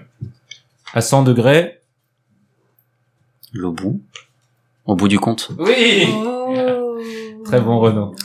Heureusement que tu nous aides, hein, vraiment. Mais oui, je, je l'ai vu, je l'aime bien, ce film. Et, euh, et c'est fini pour le quiz. Vous avez été plutôt bon après un, un départ un peu poussif. On a plutôt Ouais, été... ça, ça dépendait des questions, quoi. On appelle ça être mauvais. Plutôt. Et maintenant que le quiz est fini, on va pouvoir attaquer une petite discussion à bâton rompu, comme on dit, sur le- la Bien filmographie d'Amaguchi. On a déjà beaucoup parlé de Amaguchi dans la, la première partie du podcast euh, via son dernier film. Ici, on va faire un, un retour un peu plus large sur son- sa filmo. On va pas faire comme dans l'épisode euh, sur... Euh, Sur. PTA. Sur PTA. sur Paul Thomas Anderson, dans lequel nous avions fait un classement de ses œuvres, parce que déjà il en a moins et elles ont été moins vues en commun par, par tous. Donc là, on va plus faire une, une petite balade que je vous propose dans l'œuvre de Hamaguchi. Et d'abord, je vais vous demander votre sentiment un peu général sur ce réalisateur, peut-être comment vous l'avez découvert et qu'est-ce qu'il vous inspire. Euh, qui commence? Elle est Renault cette fois-ci. D'accord. Euh, je l'ai découvert, je pense, comme beaucoup en France, avec euh, Happy Hour, connu sous le titre euh, Senses, euh, qui en France donc est sorti euh, coupé en trois parties euh, et en cinq épisodes. Euh, un sujet qui fait controverse euh, autour de la table. On en parlait off en off tout à l'heure. Mhm. Mais je pense en fait qu'on est assez d'accord, c'est que effectivement euh, la partie euh, la partie coupée en cinq, pas très malin, puisque c'est assez arbitraire, c'est pas pensé en fait dans la version originale, et ça rapporte ça autour des sens euh, de manière un peu absurde. En revanche, le fait que l'avoir coupé en trois parties et diffusé à plusieurs périodes, ça, ça a participé à, euh, au fait que je suis tombé vraiment amoureux du film, euh, vraiment complètement. C'est-à-dire que là, je, je, je- on découvre des vies de femmes euh, assez, j'ai pas envie de dire banales, mais c'est très commun comme vie. Et j'avais envie en fait de retourner. Je me disais mais ok, j'ai passé trois semaines à suivre ces vies. Je veux continuer en fait. Mm. Je veux continuer à retourner au cinéma et voir leur vie pendant euh, 10 ans, 20 ans. euh, Un peu comme une série, mais au cinéma. oui, c'était vendu comme ça, mais mais ça en fait ça moi j'avais bien aimé, ça, j'avais aimé que ça me soit vendu euh, ainsi. Et vraiment donc ce film là qui qui en fait en le connaissant pas euh, euh, est très désarçonnant puisque très vite il va euh, questionner, euh, il, il va partir de, de codes de société euh, très très marqués au Japon et poser des personnages autour d'une table et les faire questionner tout ça de manière très ouverte. Et moi ça m'avait frappé, c'était vraiment euh, vraiment juste des personnages autour d'une table qui commencent à dire mais tu vois toi là ce que t'es en train de dire c'est n'importe quoi. Euh, et je pense que tu traites pas du tout euh, de ta relation amoureuse comme il faut. Et vraiment j'étais là mais mais ils sont fous. Mais qu'est-ce qu'ils sont en train de dire? J'avais jamais vu ça. Donc je suis vraiment vraiment devenu dingue de lui avec ça et donc je suis allé voir Asako euh, 1 et 2 quand il est sorti au cinéma, un truc genre le 1er ou le 2 janvier, je pense que le 2 janvier j'étais dans la salle, euh, et complètement dingue de Asako 1 et 2, qui est je pense son film le plus euh, classique, le plus mainstream, le plus... euh, c'est vraiment le film qu'il a fait, en même au niveau de l'image, il est plus... euh, Qui restera déroutant pour beaucoup de gens quand même. oui, oui, mais c'est, mais c'est, ça se sent que c'est le moins expérimental. On reviendra peut-être après là-dessus, euh, parce que du coup, j'ai, j'ai beaucoup ensuite euh, regardé euh, ce qu'il a fait dans sa vie, euh, etc. Il a un parcours assez atypique et tout ce qu'on retrouve dans ses films, en fait, vient de sa propre expérience, euh, puisque c'est vraiment un cinéaste de indépendant euh, qui est passé par euh, par les installations, par les résidences, par les structures euh, artistiques euh, installées dans les villes, etc. Euh, donc voilà, je suis vraiment dingue de lui avec ces deux films. Euh, puis j'ai vu Passion, qui est son film de fin d'études, qui est sorti au cinéma grâce au succès de, de Drive, de pas du tout Drive My Car, de Asako 1 et 2 et de, de Senses, qui est euh, pas dingue. Euh, les acteurs sont assez amateurs. Il a encore, enfin, à ce moment-là, je trouve qu'il maîtrise pas encore assez bien le, les acteurs amateurs. Il pas, il arrive pas encore à les diriger comme il faut, mais il y a de très très belles séquences. Euh, et après, bah voilà, après j'ai vu Drive My Car euh, comme euh, comme tout le monde. J'ai vu celui dont on vient de parler, et depuis j'en ai vu d'autres. Euh, il a fait pas mal de courts métrages. Ils sont assez difficiles à trouver, sauf un. Je me permets Ouais. de te couper Renaud. Vas-y. On reviendra sur ça un peu plus tard. Très bien. Sur les, les- ces courts métrages et justement Ouais. cette période que, que tu es le seul d'entre nous à les avoir revus et je pense que tu nous apporteras un œil neuf sur ça. Mais, juste je l'adore, je l'adore. Voilà, je, je l'aime, je l'aime de tout mon cœur. Il est formidable. D'accord. Juliette. Euh, alors du coup, euh, moi j'ai découvert Hamaguchi avec Drive My Car. Alors en fait, j'avais vu Passion euh, avant quand il était sorti au cinéma, mais bon, c'est pas un film qui m'avait marqué plus que ça et je l'avais même pas associé à Hamaguchi avant que ce soit Renaud lui-même qui me dit euh, oui Julie, tu peux peut-être essayer de voir Passion, il est peut-être trouvable. Et j'étais en mode ah mais je l'ai vu je ça en vu, fait. ça. Alors que t'aurais pu faire ta snob tout ce ça. temps. Mais tu n'as pas pu. Mais du coup, non, voilà, j'aurais putain, je connaissais Hamaguchi, Bah oui, donc c'est oui. cool, en fait. Mais, du coup, moi, j'ai découvert avec Drive My Car. Euh, c'était marrant parce que moi, Drive My Car, donc, je ne connaissais pas le réel. J'avais juste vu, euh, des bandes annonces, et à chaque fois que la bande annonce passait, j'arrêtais pas de dire, ça c'est le film de l'année, ça c'est sûr, c'est le film de l'année. et on voyait toujours le plan où, euh, dans la bande annonce, c'est un plan où ils lèvent leurs mains par le coffre de voiture et avec la cigarette, et à chaque fois je disais, ça c'est le plan de l'année, ça c'est le plan de l'année. Et c'était drôle parce que j'avais jamais vu le film, mais bref. Et c'est même pas le plan du film, donc c'est ça. qui- Et du coup, j'ai vu euh, Drive My Car et là, bah, ça a été, euh, bah, co- comme pour beaucoup de monde, hein, ça a été un coup de foudre absolu. Mais alors moi, ce film, il m'a, il m'a bouleversé, il m'a transcendé tout son rapport au, au théâtre, à Tchekhov, c'est magnifique. Euh, dès, dès le premier plan du film avec cette silhouette de femme en contre-jour, j'étais vraiment, j'étais déjà bouleversée. En fait, je savais déjà que je, je ne pouvais qu'adorer. C'est dans ma tête, en mode, mais c'est pas possible de faire un aussi beau plan d'ouverture. Qui, qui, est le génie qui a eu cette idée Et tout film, je le trouve euh, sublime, extrêmement bouleversant. Bref, ça a vraiment tout à, voilà. Mais j'ai pas plus creusé son cinéma que ça, puisqu'en fait, ses films sont longs. Et, euh, et du coup, voilà. Euh, mais j'ai vu euh, Conte du hasard et autres fantasy et euh, après on a commencé à parler de ce podcast et là je me suis dit bon j'ai vu deux de ces films. Deux et demi parce que j'avais déjà oublié Passion. J'ai vu deux de ces films les deux je les trouve absolument et incroyablement immenses. Faut que je vois les autres. Du coup euh, j'ai vu euh, Asako 1 et 2 que j'ai trouvé incroyable. Alors pour moi Asako 1 et 2 c'est euh, ce que, j'aime beaucoup en fait dans ce film c'est sa dimension de film de fantôme mais c'est ce que j'aime beaucoup chez Amaguchi de manière générale je pense qu'il fait des films de fantômes. Donc euh, voilà, et moi c'est l'un des genres qui me parle le plus que, même quand moi-même je crée, je ne fais que ça. Enfin bref, du coup ça explique que ça me parle beaucoup. Et après j'ai surtout découvert Sense6 du coup là tout récemment et et comme Renaud, moi Sense6, je enfin je, je n'ai que des éloges à dire sur ce film, c'est l'un des plus grands films que j'ai que j'ai pu voir de ma vie. C'est incroyable, tout est beau, les 5 heures passent toutes seules. Euh, c'est hyper apaisant, je sais pas comment dire, mais ce film est hyper apaisant, il est hyper beau. Quand tu dis pour euh, parler de à bâton rompu, c'est ça, ça, ça te parle d'avortement, ça te parle de tromperie, ça te parle de, de, de, de la situation dans les hôpitaux. Cette femme qui dit, euh, est-ce que ça sert vraiment qu'on vive aussi longtemps, c'est pour devenir fou après? Enfin, c'est c'est incroyable que de, de balancer des trucs comme ça et qui sont super intéressants. Et, euh, et voilà, du coup, moi, oui, je suis vraiment complètement et absolument tombée amoureuse d'Amaguchi. Ce qui me rend contente parce que euh, ça faisait longtemps que j'avais pas eu de coup de cœur phénoménal à ce point pour un cinéma. Et, du coup, j'ai essayé d'aller d'aller vite sur tout ce qui me plaît chez lui, mais en gros, je trouve que c'est un metteur en scène incroyable. Je, je... Il y a un truc qui est très fort en cinéma, c'est que la photo est souvent assez euh, naturelle, assez réaliste, mais sa mise en scène est, est en même temps très esthétisée. Et en fait, je trouve il y a un très composé et il y a un espèce de, de paradoxe, de truc très étrange. C'est à la fois très naturel, notamment par les dialogues qui sont très bien écrits, et très esthétisé. Et ce, ce truc, mais je trouve, enfin, c'est voilà, c'est ce double enjeu, je le trouve magnifique. Tout son rapport à tous les autres arts qui s'incrustent comme ça dans son cinéma, c'est magnifique. Et c'est tout con, mais j'a- j'adore. euh, il parle beaucoup d'amour, je trouve, Amaguchi, et j'adore euh, sa définition de l'amour. C'est quelque chose de très intéressant. Et je le, la résumerai au fait que pour moi, pour pour pour Amaguchi, l'amour qui c'est le quotidien et le pardon. Et je trouve ça incroyable la manière dont il dépeint des, des couples qui se trompent, qui ne se parlent plus, qui ou quoi, mais pourquoi ils s'aiment? Qu'est-ce que c'est l'amour? Quelle est la définition de l'amour, de l'amour social, de l'amour passionnel Enfin bref, c'est j'ai j'ai rarement vu quelqu'un explorer cette question aussi joliment et follement et voilà.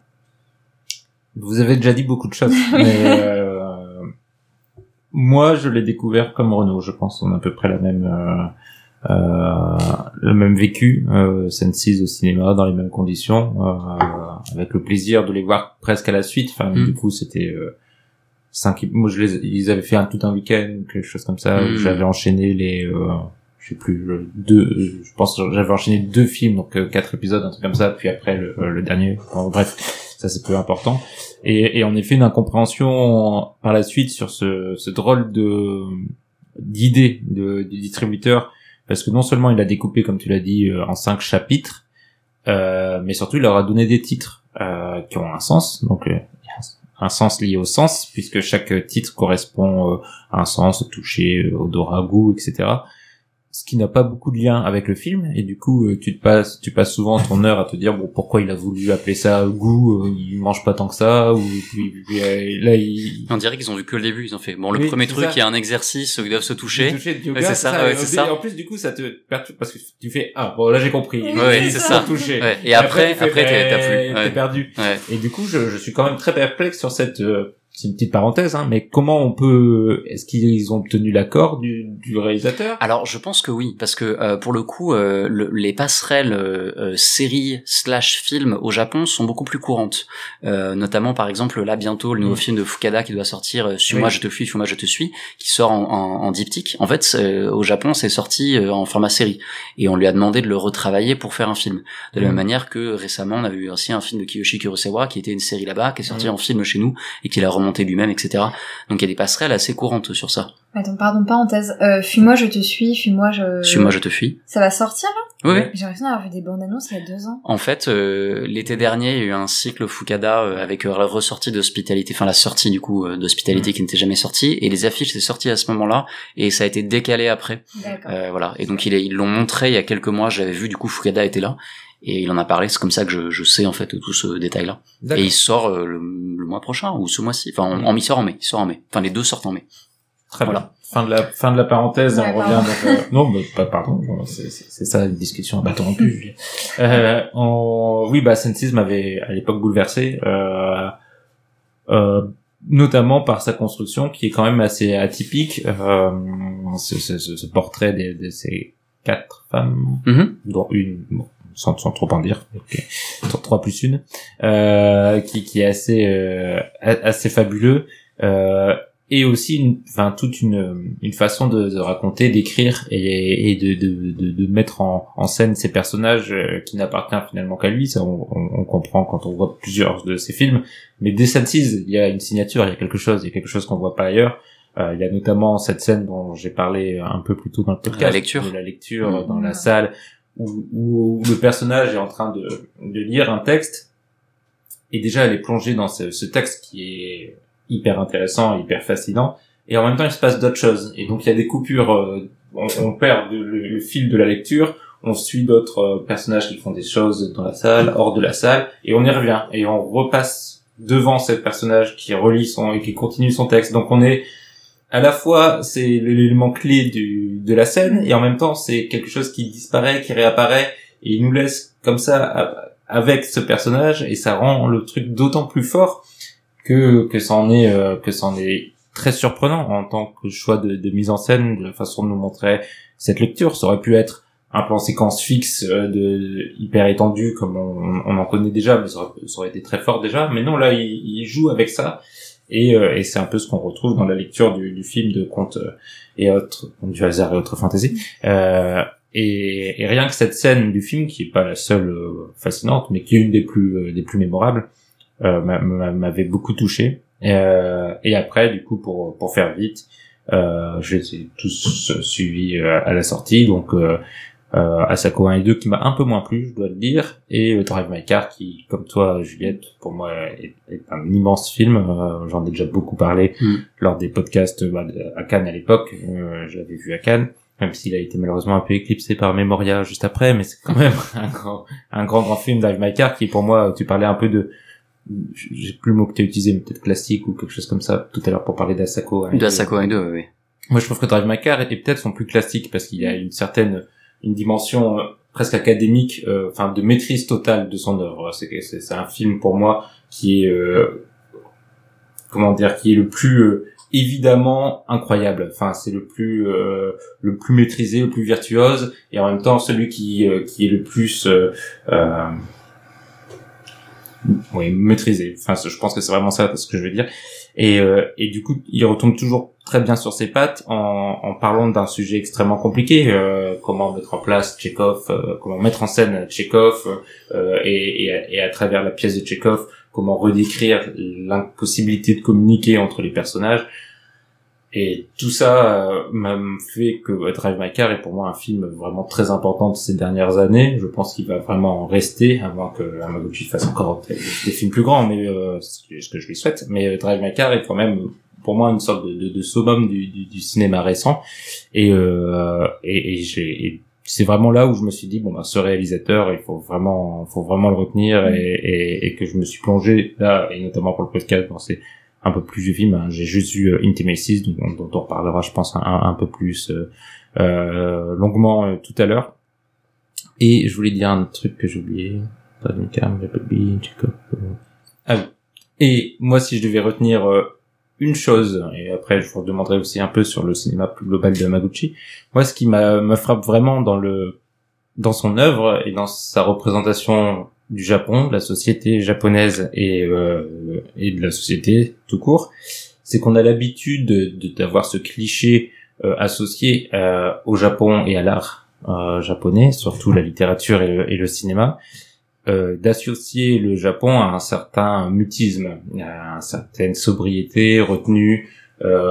C'est très difficile d'exprimer ses sentiments. On n'est pas dans l'épanchement, on est plus dans quelque chose d'intériorisé, avec euh, beaucoup de liens souvent avec la nature pour euh, représenter les émotions des personnages, mais peu justement de, de personnages qui se livrent. Amaguchi, c'est l'exact inverse. C'est des personnages qui se livrent en permanence, euh, qui peuvent parfois avoir du mal à exprimer ce qu'ils ressentent, mais ils finissent toujours par avoir un déclic ou un moment où ils arrivent à trouver une sorte de, de vérité ou de sincérité.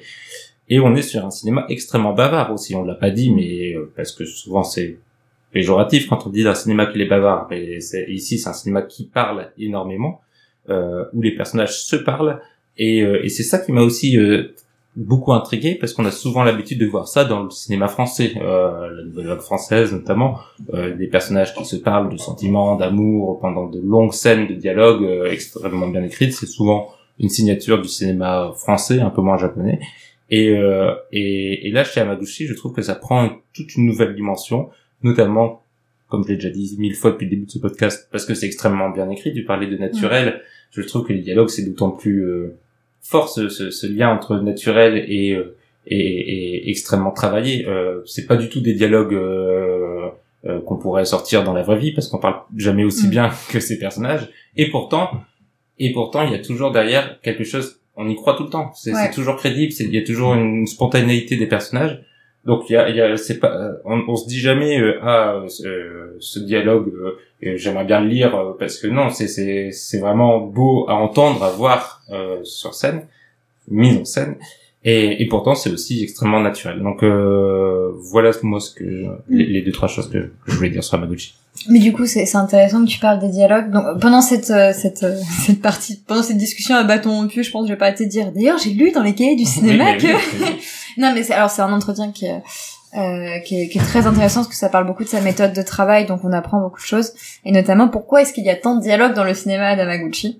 Et en fait, il expliquait lui-même qu'il a beaucoup de mal à s'imaginer une histoire et à imaginer une histoire qui avance sans le truchement des dialogues. En fait, il, il dit il dit que il a du mal à avant de filmer en fait à voir de la mise en scène, à voir du machin et tout, il est obligé d'écrire des dialogues pour faire avancer l'intrigue. Il peut pas faire avancer l'intrigue en silence en fait dans son imagination. Il a pas vu Wally. Ouais, c'est vrai ça. Bah, il a vu aucun film muet, quoi, Maguchi. hein. Mais, euh, mais du coup, ça explique en fait que il aborde ses scénarios avec juste que des dialogues, puisqu'en fait, il a besoin de ça. Et après, il expliquait qu'en gros, c'était au moment euh, de la de la mise en scène, qui, euh, pardon, de- du tournage, qu'il apprenait à faire de la mise en scène. Et voilà. Et comme j'expliquais à, à, à Renaud, et on, est- on l'avait tous les deux euh, deviné, il s'inspire beaucoup de Cassavetes en fait. Il dit que euh, c'est vraiment en voyant, parce que Cassavetes hyper bavard aussi comme cinéma, et il est en mode Ok, il y a plein de dialogues, mais il y a aussi plein de mises en scène, notamment grâce euh, à la manière dont les dialogues sont, dits, qui font partie aussi du cinéma. Et bref, et du coup, il, l'a beaucoup euh, inspiré.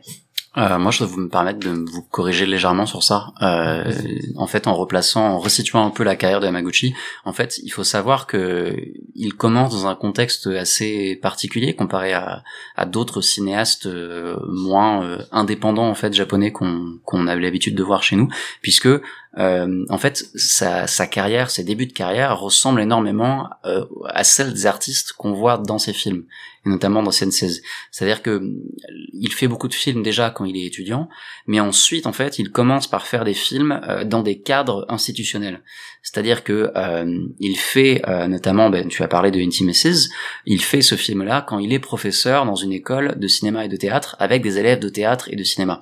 Et donc c'est un travail collaboratif là-dessus qui est fait euh, à la fois autour donc de la mise en place d'une pièce de théâtre, de l'écriture de texte, etc. Mais c'est, euh, ça n'est, il n'y a pas que euh, de l'écriture pure, il y a aussi des parts euh, qui viennent de, qui viennent du réel. Euh, entre temps, il passe aussi par le documentaire. Il a notamment fait euh, un triptyque documentaire euh, que malheureusement j'ai pas pu voir sur sur une région en fait après après un séisme au Japon où c'est que des entretiens. Et c'est vraiment là pareil, c'est extrêmement bavard, mais c'est la prise de, de vraies paroles, de, qui n'est pas qui n'est pas écrite. Et ces éléments-là, en fait, il les a intégrés dans sa pratique au point où quand on arrive à scène 16, qui est vraiment le, le moment de la, la, la maturité en fait de son cinéma, euh, il fait ce film-là euh, précisément euh, à partir d'ateliers d'improvisation avec des, des comédiens, des comédiennes, à la fois professionnels et non professionnels. Et cela se ressent, je trouve, dans son cinéma à ce moment-là, qui évolue au fur et à mesure vers des choses beaucoup plus écrites. Euh, et c'est pour ça, je pense qu'il y a une des différences assez majeures entre scène 16, enfin en tout cas dans la dans la mise en place de scène 16 à Drive My Car. Euh, et je trouve ça très très intéressant parce que malgré cela, euh, en fait, j'ai l'impression qu'il a réussi à garder des choses qui viennent du naturel de l'improvisation dans son écriture qui elle est purement de la recréation euh, factice euh, pour la fiction. Oui, d'autant plus que bah pareil, je vais me répéter ce que je t'ai déjà dit, mais d'autant plus que du coup, j'ai pas vu ces films avant, et du coup, je suppose que dans l'entretien, il parlait de ces films, de ces méthodes plus récentes, mm. parce que c'est la manière dont il raconte maintenant, ça a pas l'air de laisser tant de place à l'improvisation que ça, quoi. Parce que il fait comme dans, il fait comme dans Drive My Car. Pour ceux qui l'ont vu dans Drive My Car, on voit le metteur en scène faire lire le texte.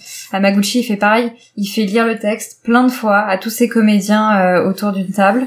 Après, quand ils arrivent sur le plateau, ils s'entraînent pendant deux heures sur les déplacements.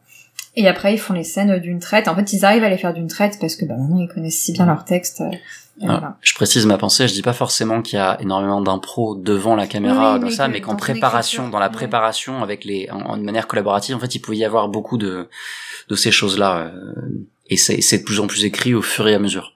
Le, le court métrage qu'il a fait juste avant Senses, par exemple, euh, est déjà euh, plus écrit que Senses, et il ressemble déjà beaucoup plus à Asako ou à, à Drive My Car, mm. qui s'appelle Heaven is Still Far Away, que vous pouvez trouver sur YouTube d'ailleurs, euh, très facilement, euh, et qui est, euh, je pense, déjà un des marqueurs essentiels de son cinéma. Je, voulais juste le pitcher rapidement parce que je sais que vous l'avez pas vu, et, vous allez voir que Juliette va vouloir le voir instantanément. donc c'est une histoire de fantôme. ouais bon c'est bon alors. Voilà. donc c'est un, un, type qui a 34 ans qui depuis 17 ans est hanté par une fille qui a été assassinée dans son lycée. Euh, et elle, elle, il est hanté dans le sens où juste elle est, elle est avec lui quoi. Elle est, avec lui. C'est The Ring? Non non vraiment, euh, elle est avec lui dans sa vie et euh, et donc euh, on sait pas trop pourquoi ils sont liés.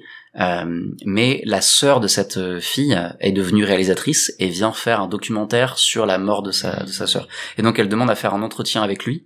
Et donc pendant l'entretien, lui, bah, on va comprendre du coup quel est son lien à cette fille là euh, que je vais pas vous dire du coup, euh, et euh, et voir ben, un espèce de dialogue à trois de euh, qui parle à qui avec le fantôme qui est là que nous on voit mais qu'elle ne voit pas, etc.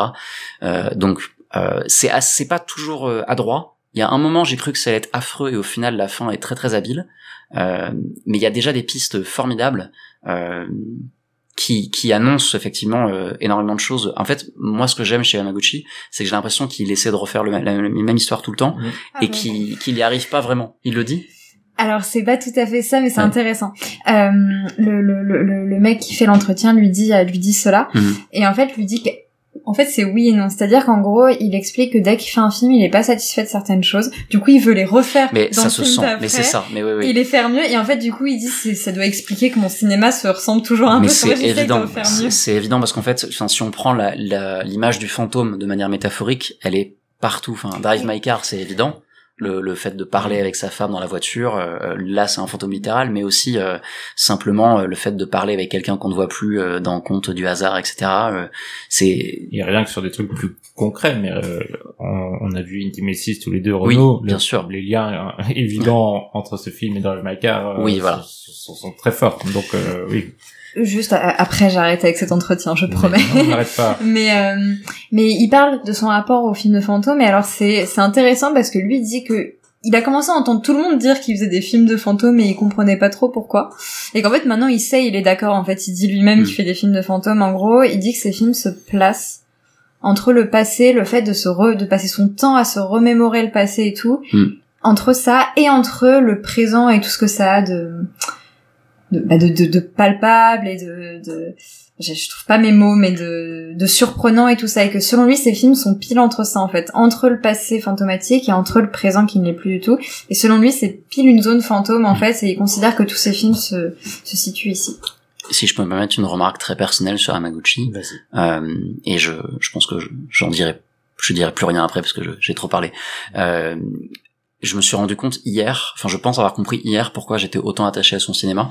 Euh, et bon, euh, j'ai écrit une pièce de théâtre qui euh, qui a terminé son premier run euh, hier, au moment où on enregistre. Euh, et, et en fait, le, on a les mêmes obsessions. C'est-à-dire que j'ai fait une histoire de fantôme où on utilise des histoires à l'intérieur de l'histoire euh, pour euh, que les personnages s'échangent leurs vraies informations, des personnages qui envoient qui, qui, qui envoient certains qui ne voient pas d'autres, qui parlent d'amour et de, de regret. Euh, et, et en fait, euh, tout ce qu'il y a dans son cinéma ressemble à ce que j'ai essayé de mettre dans cette pièce, qui est, je pense, euh, qui était une thérapie pour moi en fait, euh, très largement, qui est un mot littéralement utilisé dans le court métrage Heaven is Still Far Away. Pendant l'entretien, la fille lui dit mais en fait, ce que vous me faites là, c'est une thérapie pour vous. hein. Donc euh, c'est c'était flagrant en fait euh, à quel point ça ça, ça marchait pour moi euh, son cinéma comme ça. Je crois qu'elle l'emploie aussi dans le conte euh, de fantasy. Thérapie, oui, je crois. ouais. À, à l'auteur, Mm. euh, Mm. l'écriture de son livre, Mais son oui. livre était une thérapie. Et même Asako Edo, en vrai, euh, c'est une sorte de fantôme aussi. euh, Enfin, la- la- l'apparition du, euh, du deuxième du sosie de Ryohei, euh, c'est c'est exactement ça. ouais. Mais même Asako, elle est euh, vraiment filmée comme un fantôme pendant tout du long. Je trouve ça assez saisissant. Le moment le plus saisissant, c'est euh, quand elle est entourée de fans hystériques euh, du, Oui, du mannequin oui, oui. qui est aussi son ex. En fait, on voit les fans qui bougent et elle qui est comme ça, toute droite, toute pâle, sans expression avec ses longs cheveux noirs. D'ailleurs, ça fait un peu penser à The Ring en fait Mhm. pour le coup. Et on dirait vraiment un fantôme comme ça. Et, et de toute façon, Asako pour moi, c'est une femme qui est un fantôme et qui doit se rendre compte qu'elle n'en est pas un et qu'elle a le droit d'exister. final. Le plan Mais Ouais. final. même, même avant, Bah, un petit, petit peu avant, avant sur le balcon, où il y a- non, ils sont en train de courir, il y a le, le, le soleil qui arrive en même temps. Oui, oui. Ça, mais absolument fou. Et pour le coup, je pense que moi aussi, je suis très proche d'Amaguchi dans ses dans ses fantômes, dans ses fantômes gentils en fait. Moi, je fais quasiment que ça et Amaguchi aussi. Et je pense que c'est quelque chose qui fait que on se comprend très bien lui et moi. Moi, moi, je suis peut-être. oh, moi, j'aime beaucoup les fantômes, hein, mais je suis peut-être moins, moins, moins sensible personnellement. que- J'adore ça, que mon meilleur ami est un fantôme. Casper, tout ça, j'ai beaucoup aimé quand j'étais petit. Mais euh, non, dans le. non, Renaud est désespéré. Il Non, mais moi- partir. Bien, Renaud. Et moi aussi, j'aimais Casper. Ah, voilà, bah, voilà. Et euh... non. Euh... Qu'est-ce que j'allais dire? Moi, un, un, un- quelque chose que j'aime beaucoup euh, dans son cinéma, qui, qui peut souvent paraître un peu snob ou euh, et qui est souvent aussi critiqué pour le, le cinéma parfois un peu nombriliste, mais c'est la mise en abîme. C'est un, Bah oui. un réalisateur qui adore ça. Euh, sa façon de représenter le théâtre aussi est assez incroyable. On peut peut-être parler un peu d'Intimacies, euh, Renaud, Ouais, bien sûr. même ouais. si toi tu as moins aimé, enfin Oui, pas, oui, oui. pas aimé, mais euh, qui c'est en effet un film un peu particulier à regarder, très long déjà, donc euh, Ouais, là 4 aussi, heures, quatre euh, 4 heures et quelques. Ouais, ouais. Et à la structure très étrange, puisque euh, je fais le, le, le pitch euh, vite fait, on suit euh, une troupe de théâtre euh, amateur Mm. ouais, qui, qui qui fait des répétitions, qui découvre, enfin du début, euh, le, le moment où ils découvrent chacun les, les rôles qu'ils vont avoir, jusqu'au moment de la représentation. On suit euh, le, principalement euh, la metteuse en scène Et le l'auteur, du coup. et euh, l'auteur de, de la ouais. pièce et leur relation. Et, euh, et ce qui est très étrange, c'est qu'on euh, on, on suit les répétitions entre guillemets de la pièce, sauf qu'on les voit jamais répéter quasiment. Enfin, on voit deux Oui. trois dialogues, mais sinon elle leur donne un cours sur la sur la Oui. Corée. Elle fait des trucs qui ont rien on à voit voir un acteur, avec un la acteur pièce. se barrer. euh. Ouais, il y a vraiment très très étrange. Et euh, à- au bout d'une heure quarante, quelque chose Mhm. comme ça, euh, il y a une, un intermède et la pièce commence. Et en fait, on voit la pièce en intégralité. Et à la fin, il y a un petit épilogue qui conclut le film. Oui. D'ailleurs, la pièce. Euh, oui, oui et non, non, non. Il y a moins, il y a moins la mise en abîme là-dessus, euh, mais euh, et je pense que la pièce est filmée euh, pour de vrai, puisque du coup, c'est ce que je disais tout à l'heure, c'est fait du coup euh, au sein d'un atelier et tout. euh, les plans sur Oui. le public et tout, à part un insert. Oui, non, parce qu'il y a quand même beaucoup de, de, de coupes et de changements, de changements d'axe de caméra et tout ça. Donc je pense que c'est plusieurs scènes. Ah, mais je m'étonnerait pas qu'il y ait plusieurs caméras ou peut-être plusieurs augmentations, mais en Ça tout m'a cas, je, je- ouais, je sais pas. Mm. Mais par contre, effectivement, la scène finale, moi, c'est celle qui m'a qui m'a le plus marqué. Je trouve qu'elle est, elle ancre euh, la suite de son cinéma beaucoup aussi. Ça et aussi il y a un, un dialogue j'aime beaucoup dans, dans ce film le, le jeu qu'il a avec le la ville les bruits de la ville Oui. on a parlé de la ville et là euh, particulièrement avec le mixage sonore où les personnages parlent beaucoup euh, le long de routes avec Ouais. des énormes bus qui passent à côté et qui empêchent de bien comprendre tout. Euh, Mais, bon, sous-titres, mais je pense que c'est facile, parce que j'ai vu Passion et il y a une scène très similaire dans Passion que je trouve euh, encore mieux. Ah. Euh, qui est vraiment le seul moment dont je me souviens de Passion, vraiment, c'est cette scène-là. Parce que là, c'est vrai que c'est assez étonnant. Enfin, Oui, il y a notamment un dialogue qui s'étire le long d'une route qui est très très, très beau aussi. Ouais, ouais. Tous ces dialogues. Euh, et, euh, et ce jeu avec, en effet, le- les, les bruits désagréables autour. Mm. Euh, tout est fait pour rendre la scène euh, Mhm. peu euh, immédiatement accessible. Enfin, euh, ils ont un dialogue important. On entend vroom, vroom, et, et on se dit mais pourquoi il a fait ce choix? Et ça s'étire et ça s'étire et on est plongé dans ce, ce- cette ambiance sonore et, et ça devient en effet assez incroyable.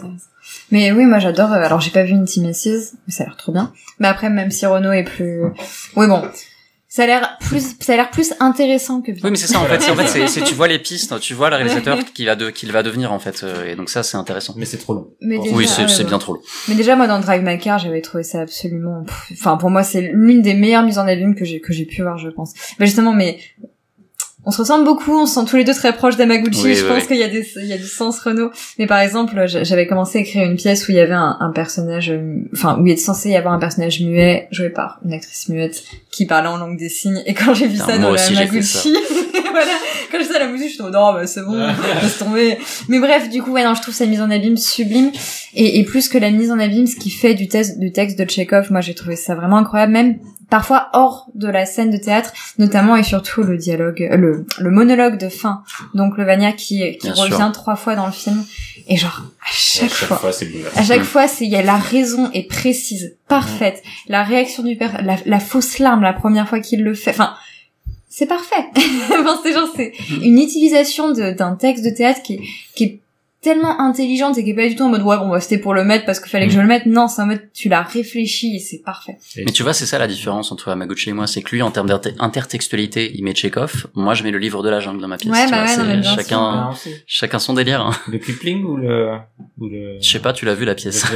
C'est Disney, c'est Oui, le, film de Disney, c'est mieux. Que...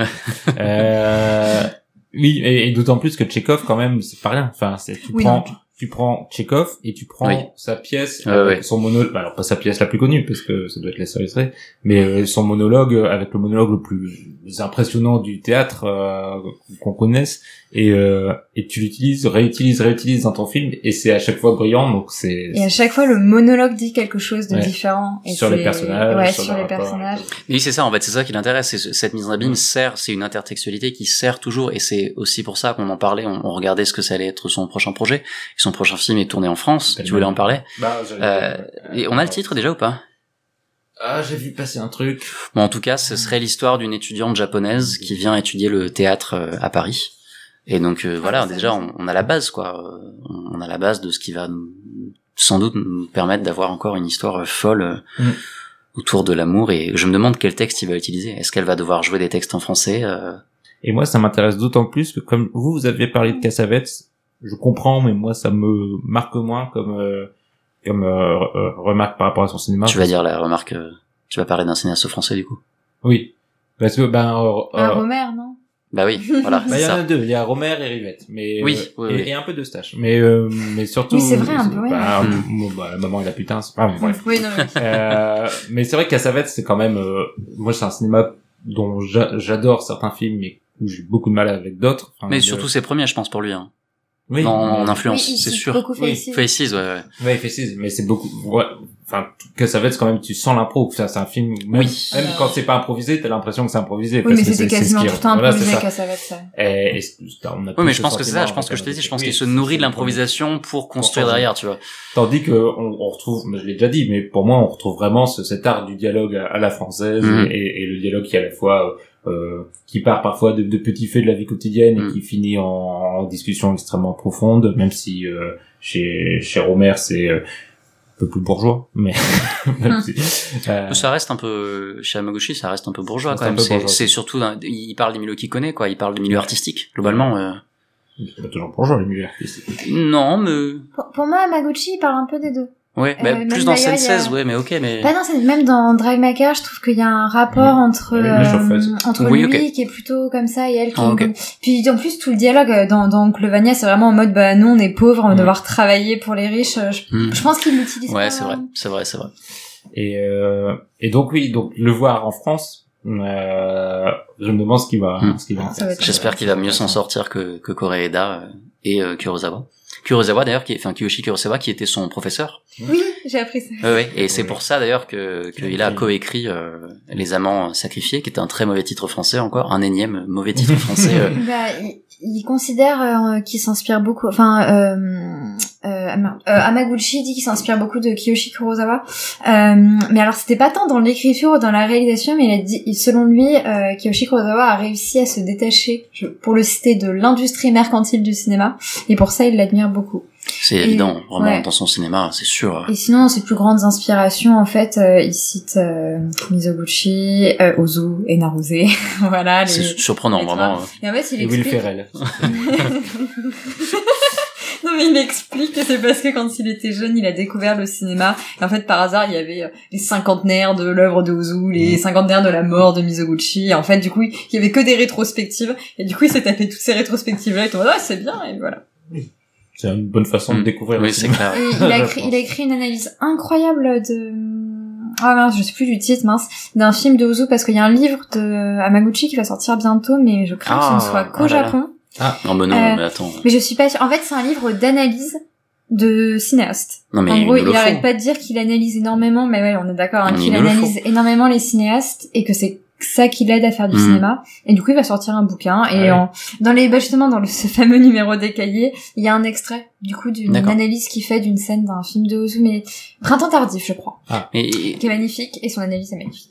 Mais d'ailleurs, du coup, ce film-là en France, c'est pas sa première excursion à l'étranger, puisque outre le côté international de Drive My Car, il a fait un court métrage The Depths, qui- justement, qui se passe, euh, je crois, en Thaïlande, euh, qui parle de relations homosexuelles entre entre trois trois garçons. Euh, et euh, ouais, voilà, c'est tout. C'est bien. Ben je l'ai pas vu. Ah, Je l'ai pas vu. Je, je voulais, je l'ai pas réussi à le trouver. Non, par contre, si vous êtes vraiment complétiste, sur, en ce moment sur la plateforme gratuite de la Cinémathèque française, Henri, vous avez un moyen métrage de 55 minutes qui s'appelle Touching the Skin of Eeriness, dans lequel vous allez retrouver. titre est euh, ouais, le titre est magnifique. Le film est pas dingue. Mm. C'est en fait un espèce d'essai pour. Il voulait faire un film de science-fiction qu'il a jamais fait depuis, mais c'est un peu un début à ça. Et euh, ce qu'on garde surtout, c'est qu'il y a un personnage un peu, un peu un, un outcast qui euh, qui fait de la danse avec un autre garçon et c'est très tactile encore et c'est encore une fois euh, il rentre vraiment dans l'art quoi. À sa manière euh, comme tu disais tout à l'heure et c'est moi ce qui m'avait frappé en voyant Sensei c'est oh là là genre ils sont vraiment en train de dire les choses c'est fou Il parle, Euh, voilà. ouais, vraiment, c'est- Arrêtez. c'est ça et tu vois on commence avec ça avec Sensei et euh, aujourd'hui on voit euh, cette lecture de scènes de, de textes érotiques dans, son dernier film on est déjà ah ouais là on est bien. Et, et je voudrais juste terminer, pardon, je, euh, je, je vais parler de son rapport à la ville que je trouve assez euh, assez merveilleux et, et magnifique et comment, enfin bref, j'ai vraiment fait quelqu'un filmer la ville aussi bien, ou enfin de manière qui me plaît tant parce que c'est beaucoup dans le mouvement et dans le flux. Et ce que j'aime beaucoup, c'est aussi le contraste qu'il crée entre la ville et la nature. Et j'ai, moi, j'ai pas l'impression qu'il oppose l'un à l'autre. Pour moi, les, personnages arrivent à s'ouvrir dans les, dans les deux, dans les deux environnements et la ville n'est, selon moi, n'est pas du tout négative pour lui. Je pense que la preuve est dans scène 6, c'est que, fait, les personnages souffrent principalement dans leur maison, donc vraiment dans le lieu le plus stade impossible. Mais je trouve ça quand même très très beau dans Asako et dans Drive My Car, comment c'est la nature qui révèle euh, les, les sentiments et les paroles. Dans euh, Drive My Car, c'est quand il est face à cette énorme étendue de neige qui a genre, Mm. la scène la plus belle de l'histoire du cinéma à base de ma femme me manque ou genre Mm. rien que de le dire j'ai envie de chialer. Et dans Asako, il y a juste elle face à, face à la mer. J'aurais pu. Mais euh... Ah. C'est une montagne russe là qu'on nous fait. La plus belle scène du cinéma. quelle intertextualité Non.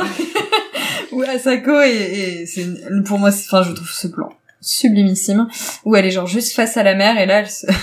du coup j'ai envie de refaire la chanson. Non c'est bon. Non, Pas deux fois, Julie. bon. Elle est face à l'océan et genre là elle se sent complètement euh, libérée et existée et genre oh elle prend un, bol d'air frais qui lui fait aussi prendre un, un bol d'air frais thérapeutique.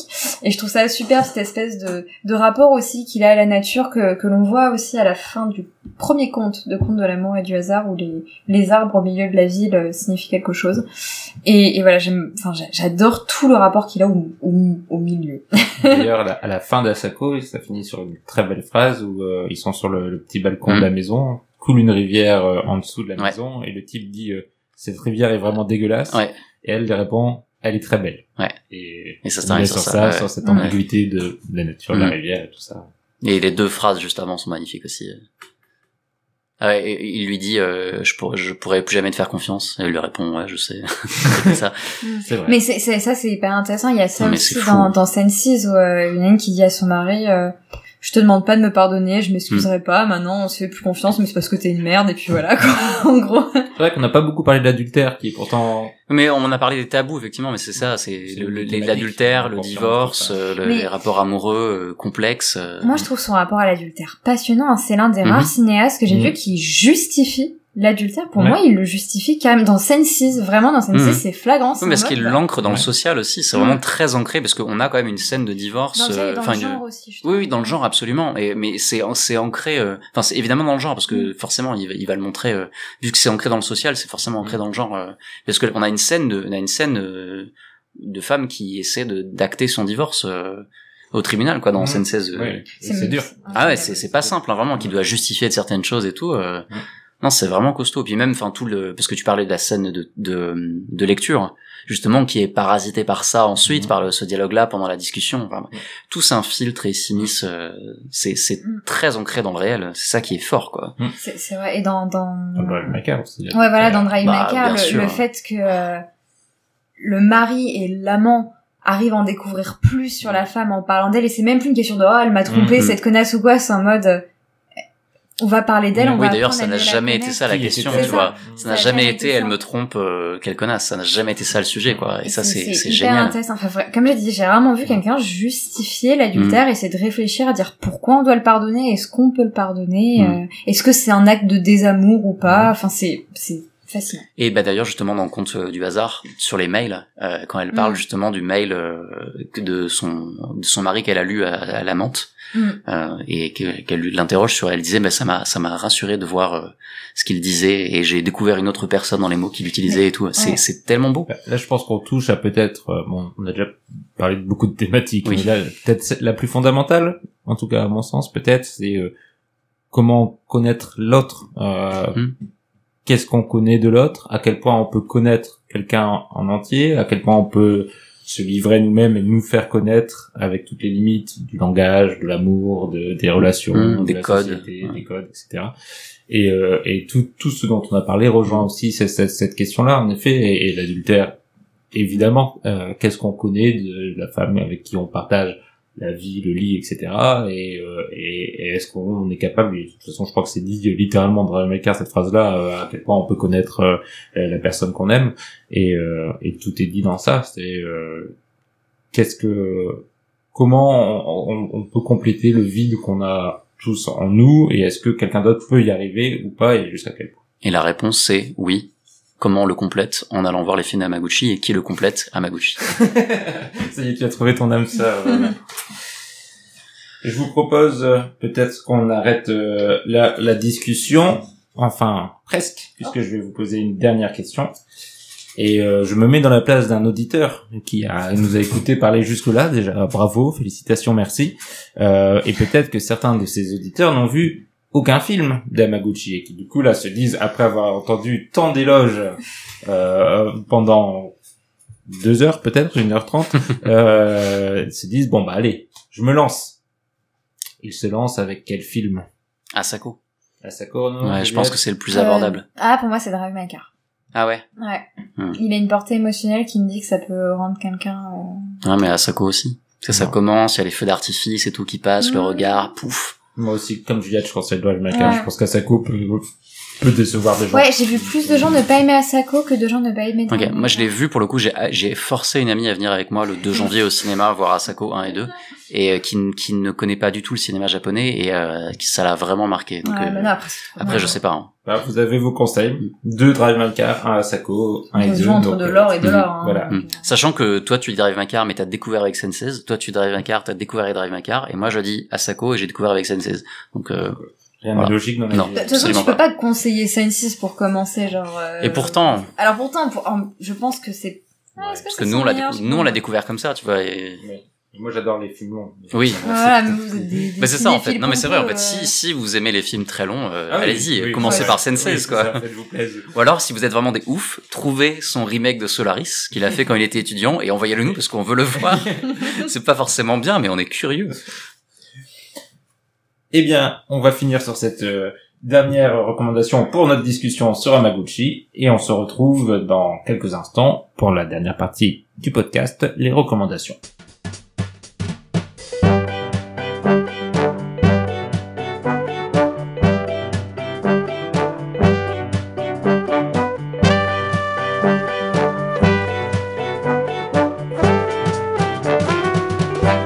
Les recommandations chez Cinématrack, c'est très simple. On va vous recommander chacun deux films. Un encore à l'affiche normalement au moment où on enregistre le podcast et un qui est laissé totalement à la liberté des chroniqueurs. Juliette, qu'est-ce que tu nous recommandes à l'affiche en ce moment? Alors, à l'affiche, je vous recommande un film italien qui est sorti... Euh... il y a pas longtemps. du coup, je sais plus la date exacte, pardon. Qui est un film de euh, Jonas Car- Carpignano. Je, ne m'aventurerai pas à tenter un accent. Et euh, le film, c'est Akira. Alors, on dit que je dis... On a l'impression que je dis Akira, mais ce n'est pas le cas. je dis A, plus loin, Chiara. C-H-I-A-R-A. Merci, qui est un, qui est un prénom. Je pense que ça doit être l'équivalent de, l'équivalent de Clara en français. Bon, enfin bref. Ce qui est donc un film italien qui est, qui est vraiment très intéressant. Alors, je, je préfère revenir pour moi, c'est pas genre un, un, film parfait ou quoi, c'est un film qui a quelques défauts, quelques longueurs. Moi, personnellement, j'ai eu beaucoup de mal à rentrer dedans, par exemple. Mais par contre, une fois qu'on est dedans, je trouve ça euh, assez super. Euh, ça parle d'une, je préfère ne rien dire, je pense que c'est mieux. Donc voilà, je préfère ne rien dire. Mais c'est un film très fort avec une mise en scène euh, caméra épaule en même temps assez esthétique, donc qui est pas trop gavante à ce niveau-là, qui interroge pas mal de choses sur la morale, sur euh, nos liens avec euh, avec la famille, sur la sur la délinquance aussi, euh, et euh, et sur euh, pour moi l'une des grandes questions que que que, que pose ce film, c'est peut-on se détacher de sa famille et quelles sont les limites qui font en fait que parfois il faut se détacher de sa famille. Et, euh, et voilà, c'est un film qui flirte beaucoup avec le danger, enfin il y a beaucoup de tension, enfin c'est très intéressant. Merci Juliette. Renaud. Alors, il y a vraiment rien au cinéma en ce moment qui m'a transcendé. Le seul truc que j'ai vraiment bien aimé, c'est Babysitter de Monia Chokri euh, récemment, euh, mais pas plus que ça non plus. Donc, je vais recommander un film qui est récemment disponible sur YouTube, qui dure 2 minutes 53 et qui s'appelle JCVD's Day Out, qui est un film avec Jean-Claude Van Damme qui dure 2 minutes 53. Donc c'est un film réalisé par les fils de Van Damme pendant le confinement et ça raconte juste Van Damme qui sort de chez lui, qui croise des gens qui lui disent "Eh Van Damme, fais un high five" et il donne un coup de pied dans leurs mains et après ils ont mal. Euh, et vraiment vous êtes pas prêts, enfin vraiment vous avez besoin de voir ce truc, c'est complètement con, il marche n'importe comment pour zéro raison. Euh, à un moment il sort d'une poubelle, il met un poing dans la gueule d'un aveugle, et l'aveugle ensuite il y voit. Euh, C'est Jésus. non mais vraiment, c'est c'est vraiment incompréhensible, c'est très mal filmé, euh, la caméra est vraiment, je sais pas, ils ont tourné ça avec un Sony Ericsson, tu vois, enfin je comprends pas. Euh, c'est formidable, c'est vraiment C'est sûrement formidable. pas le moins bien filmé des films de Jean-Claude. Non, en plus, exactement. Ouais, ouais, j'ai vu pire. J'ai vu pire. Euh, donc vraiment, voilà, JCVD's Day Out, 2 minutes 53 sur la chaîne officielle de Jean-Claude Van Damme sur, sur YouTube. Voilà, allez-y, c'est formidable. Merci Renaud. Autre salle entre ambiance, moi je vais vous recommander un film qui est sorti il y a quelques temps, donc euh, peut-être qu'il n'est plus à l'affiche au moment où vous l'écouterez, mais c'est pas grave. Euh, il s'agit d'À plein temps d'Éric Gravel avec euh, Laure Calamy qui décidément euh, explose sur les écrans du cinéma français. Et c'est un film vraiment très intéressant puisqu'il euh, il, euh, il raconte la, vie d'une femme euh, célibataire avec un enfant en bas âge qui doit jongler avec sa vie de mère et sa vie professionnelle. Dit comme ça, ça ne fait absolument pas envie.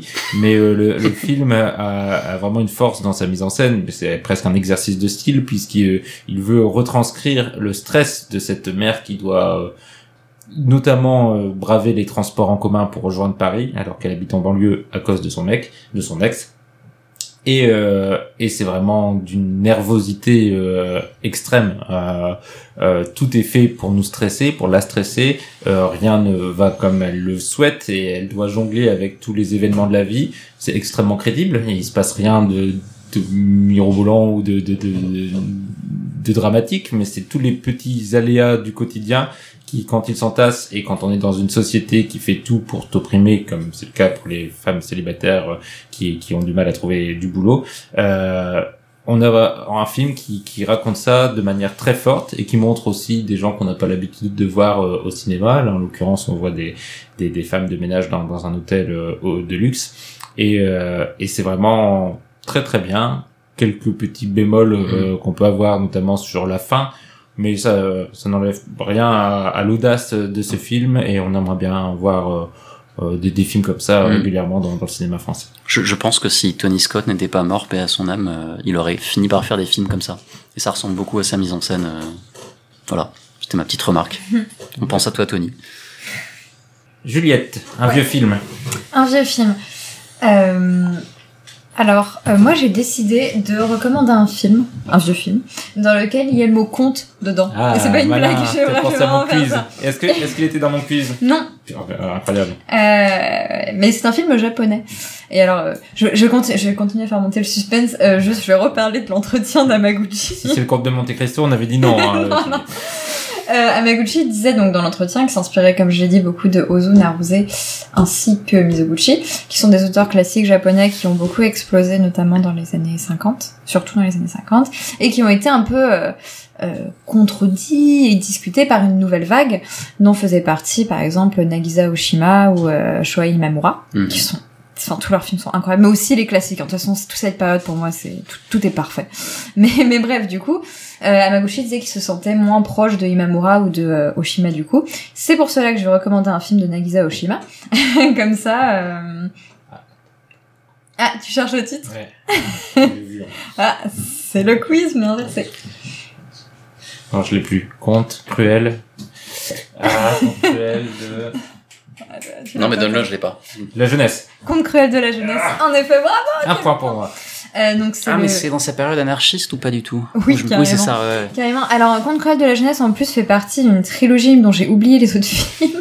mais c'est une, tri- c'est une pas. C'est une, une trilogie euh, thé- thématique en fait, on s'en fiche un peu. Euh, et alors pour, pour moi, Conte cruel de la jeunesse, alors je l'ai vu en réalité il y a très longtemps, mais je me disais que c'était sympa d'en reparler pour son titre et pour le fait que c'est un cinéma euh, qui est selon Amaguchi, en vrai il a pas tant raison, mais qui selon Amaguchi pas du tout comme le sien. Euh, c'est vrai que euh, ce, ce film Conte cruel de la jeunesse, c'est vraiment un cinéma bah, plus de plus de la rue, plus caméra à épaule, euh, plus machin. Euh, c'est extrêmement violent. Euh, ça ressemble beaucoup à Bonnie and Clyde, mais ça me, ça me fait penser à Bonnie and Clyde. Et même sur en fait le Japon de cette époque, donc après la Seconde Guerre mondiale, bah ça peut vous apprendre plein de trucs si vous connaissez pas tant de choses à ce moment de cette période, avec par exemple les bases américaines qui sont restées et qui emmerdaient tout le monde. Même si là le film parle pas tant de ça, il parle surtout des manifestations étudiantes qu'il y a eu à cette époque, qui étaient très à gauche et en fait qui étaient aussi excessivement violentes où les forces de l'ordre euh, sûrement tué des gens enfin c'était des répressions absolument abominables et le film parle entre autres de ça. Et en fait, il parle d'une jeunesse de cette époque après la Seconde Guerre mondiale qui est perdue, désœuvrée. Ça, ça parle d'énormément de tabous, justement d'avortement aussi. Et euh, pour, pour moi, c'est un film assez dur, hein, je l'admets, mais souvent Oshima, c'est toujours assez dur, sach- sachez-le avant de voir ces films. Euh, moi, j'aime beaucoup, mais c'est vraiment assez brutal. Et, euh, et voilà, je le recommande, c'est c'est aussi beau que, que fort. Je crois qu'il y a Nuit et brouillard du Japon dans le, dans le trio avec ça, qui Oui. fait après. C'est Alain René. C'est... Quoi? C'est Alain René. Non, non, non, oui, non. non, mais non, Nuit non, Brouillard, non. c'est... Alors, en fait, moi, je les ai tous vus, enfin, c'est... Ok, ouais, ouais. Mais je me souviens, Incroyable. je me souviens si, si ça vous intéresse, en plus, je permets de, de plugger parce qu'on fait souvent des partages avec eux, mais Istasia a fait euh, quelques articles hyper intéressants justement sur euh, Ah bah, sur ce cycle-là et sur euh, sur la période euh, période vénère politique de, de ce cinéaste et, des, et des et des autres de la même période. Ouais, bah, euh, donc on y est du coup Nuit et brouillard au Japon. C'est deux, deux personnes qui ont des camps politiques un peu opposés, qui se marient, et genre c'est incroyable. voilà. D'accord. Je suis très fan de Nagisa Oshima. Renaud. Moi, je reste sur le Japon et je reste sur les fantômes, euh, puisque récemment, euh, Jokers a fait des ressorties de, de J-Horror euh, en France. Donc, on a trois films qui sont ressortis, Audition, Ring et, et euh, Darkwater. Et je vais recommander Darkwater, que je n'avais jamais vu, de Hideo Nakata, que j'ai découvert, qui est formidable, euh, incroyable. adapté, euh, adapté du même auteur en fait de, de Ring, même, même une nouvelle. C'est l'histoire d'une femme donc récemment divorcée qui emménage dans un immeuble pourri avec euh, avec sa fille et euh, sa chambre prend l'eau. et donc il se passe des choses un peu étranges. Voilà, Euh, c'est beaucoup moins un film d'horreur qu'un film social euh, et euh, que j'ai trouvé vraiment bien jusqu'à la fin, qui est pour le coup beaucoup plus proche des fantômes de Kiyoshi Kurosawa et ceux de de euh, bah, de, de Hamaguchi euh, dans une émotion beaucoup plus profonde, beaucoup moins dans l'horreur. Même si les séquences d'horreur sont balèzes, je l'ai vu dans la salle, euh, il y avait beaucoup de d'ados et il y a un moment, euh, ça a hurlé mais tellement fort, c'était incroyable. Euh, mais à part ce moment-là qui faisait très peur, le reste, euh, le reste était, enfin tout était vraiment génial et la mise en scène était vraiment folle, Euh, la musique euh, magnifique. euh, j'ai, j'ai, j'ai trouvé euh, bien meilleur que Ring, que j'ai beaucoup aimé aussi, que j'avais jamais vu non plus. Euh, voilà, Hideo Nakata, Darkwater, foncé. Avec Mark Ruffalo. Non, ni euh, et Jennifer Connelly, je crois. Ah non, tu parles non parce qu'il y a eu un remake américain de Ouais. Darkwater qui n'est pas Ah, Waters, ouais, ouais. mais avec Jennifer Connelly. Et l'affiche donne pas envie, mais euh, Ouais, bon, je, juste, je, je m'incruse pour dire que je suis d'accord avec toi. c'est trop bien et je suis aussi d'accord pour dire que c'est un poil au-dessus que The Ring. Hmm. C'est beaucoup plus social, c'est ancré dans un truc réel quoi autour de ce personnage euh, féminin. euh, euh, on sent, on sent que Nakata avait envie de faire plus que des- de l'épouvante. Il arrive très bien à faire l'épouvante, mais il ajoute quelque chose par dessus. Et c'est très beau. Vraiment, le cinéma japonais, euh, c'est pas mal. Je suis sûr que ça fait peur. Oui, oui, ça fait peur. Oui, oui ça fait peur, Mehdi. Tu, tu n'iras pas, je sais. Je vais parler d'un film qui fait pas peur. Italien. Euh, The Stromboli de Roberto Rossellini que j'ai découvert il y a pas longtemps. Bon, c'est un grand grand classique, hein, mais euh, des fois on découvre des classiques et puis voilà. Moi, je suis tombé sur sur Stromboli. Euh, L'histoire vite fait, c'est euh, Karen interprétée par Ingrid Bergman évidemment, qui se marie à un soldat italien puisqu'elle est euh, réfugiée. Elle essaye d'échapper à son sort de, de réfugiée euh, post Seconde Guerre mondiale et le seul moyen d'y échapper, c'est de se marier à un Italien. Et pas de bol, elle tombe sur un Italien qui habite sur un volcan, le Stromboli. Donc c'est quand même déjà un peu couillon d'habiter sur un volcan, à mon avis. Mais bon, c'est le choix qu'ont fait ces, gens-là.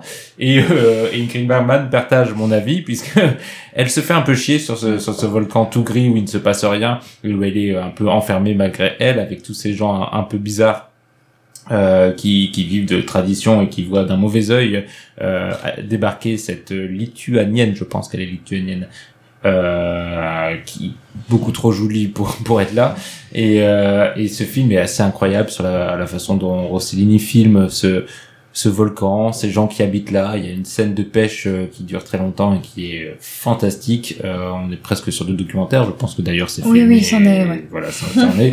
Et c'est parfaitement bien intégré au, au film. euh, ce contraste entre cette cette jeune euh, cette jeune femme euh, qui arrive dans un monde auquel elle n'appartient évidemment pas et auquel elle n'essaiera même jamais d'appartenir pendant, pendant la moindre seconde du film. Et le rapport de force aussi de classe de de, de goût de culture de tout euh, fait que ça ne peut qu'exploser. Et en plus on est sur un volcan donc forcément ça finit par érupter. Et euh, et c'est beau. C'est tout simplement beau du, du début à la fin donc euh, je le recommande. Oui, la scène finale est incroyable. Eh bien, nous avons fini. Merci Renaud, merci Juliette euh, pour votre participation euh, à ce podcast. On se retrouve euh, au mois de mai pour les podcasts Cinématrack spécial Cannes avec les chroniqueurs qui, couvriront le, le festival. En attendant, comme d'habitude, bon mois et surtout bon mois de cinéma. Au revoir. Au revoir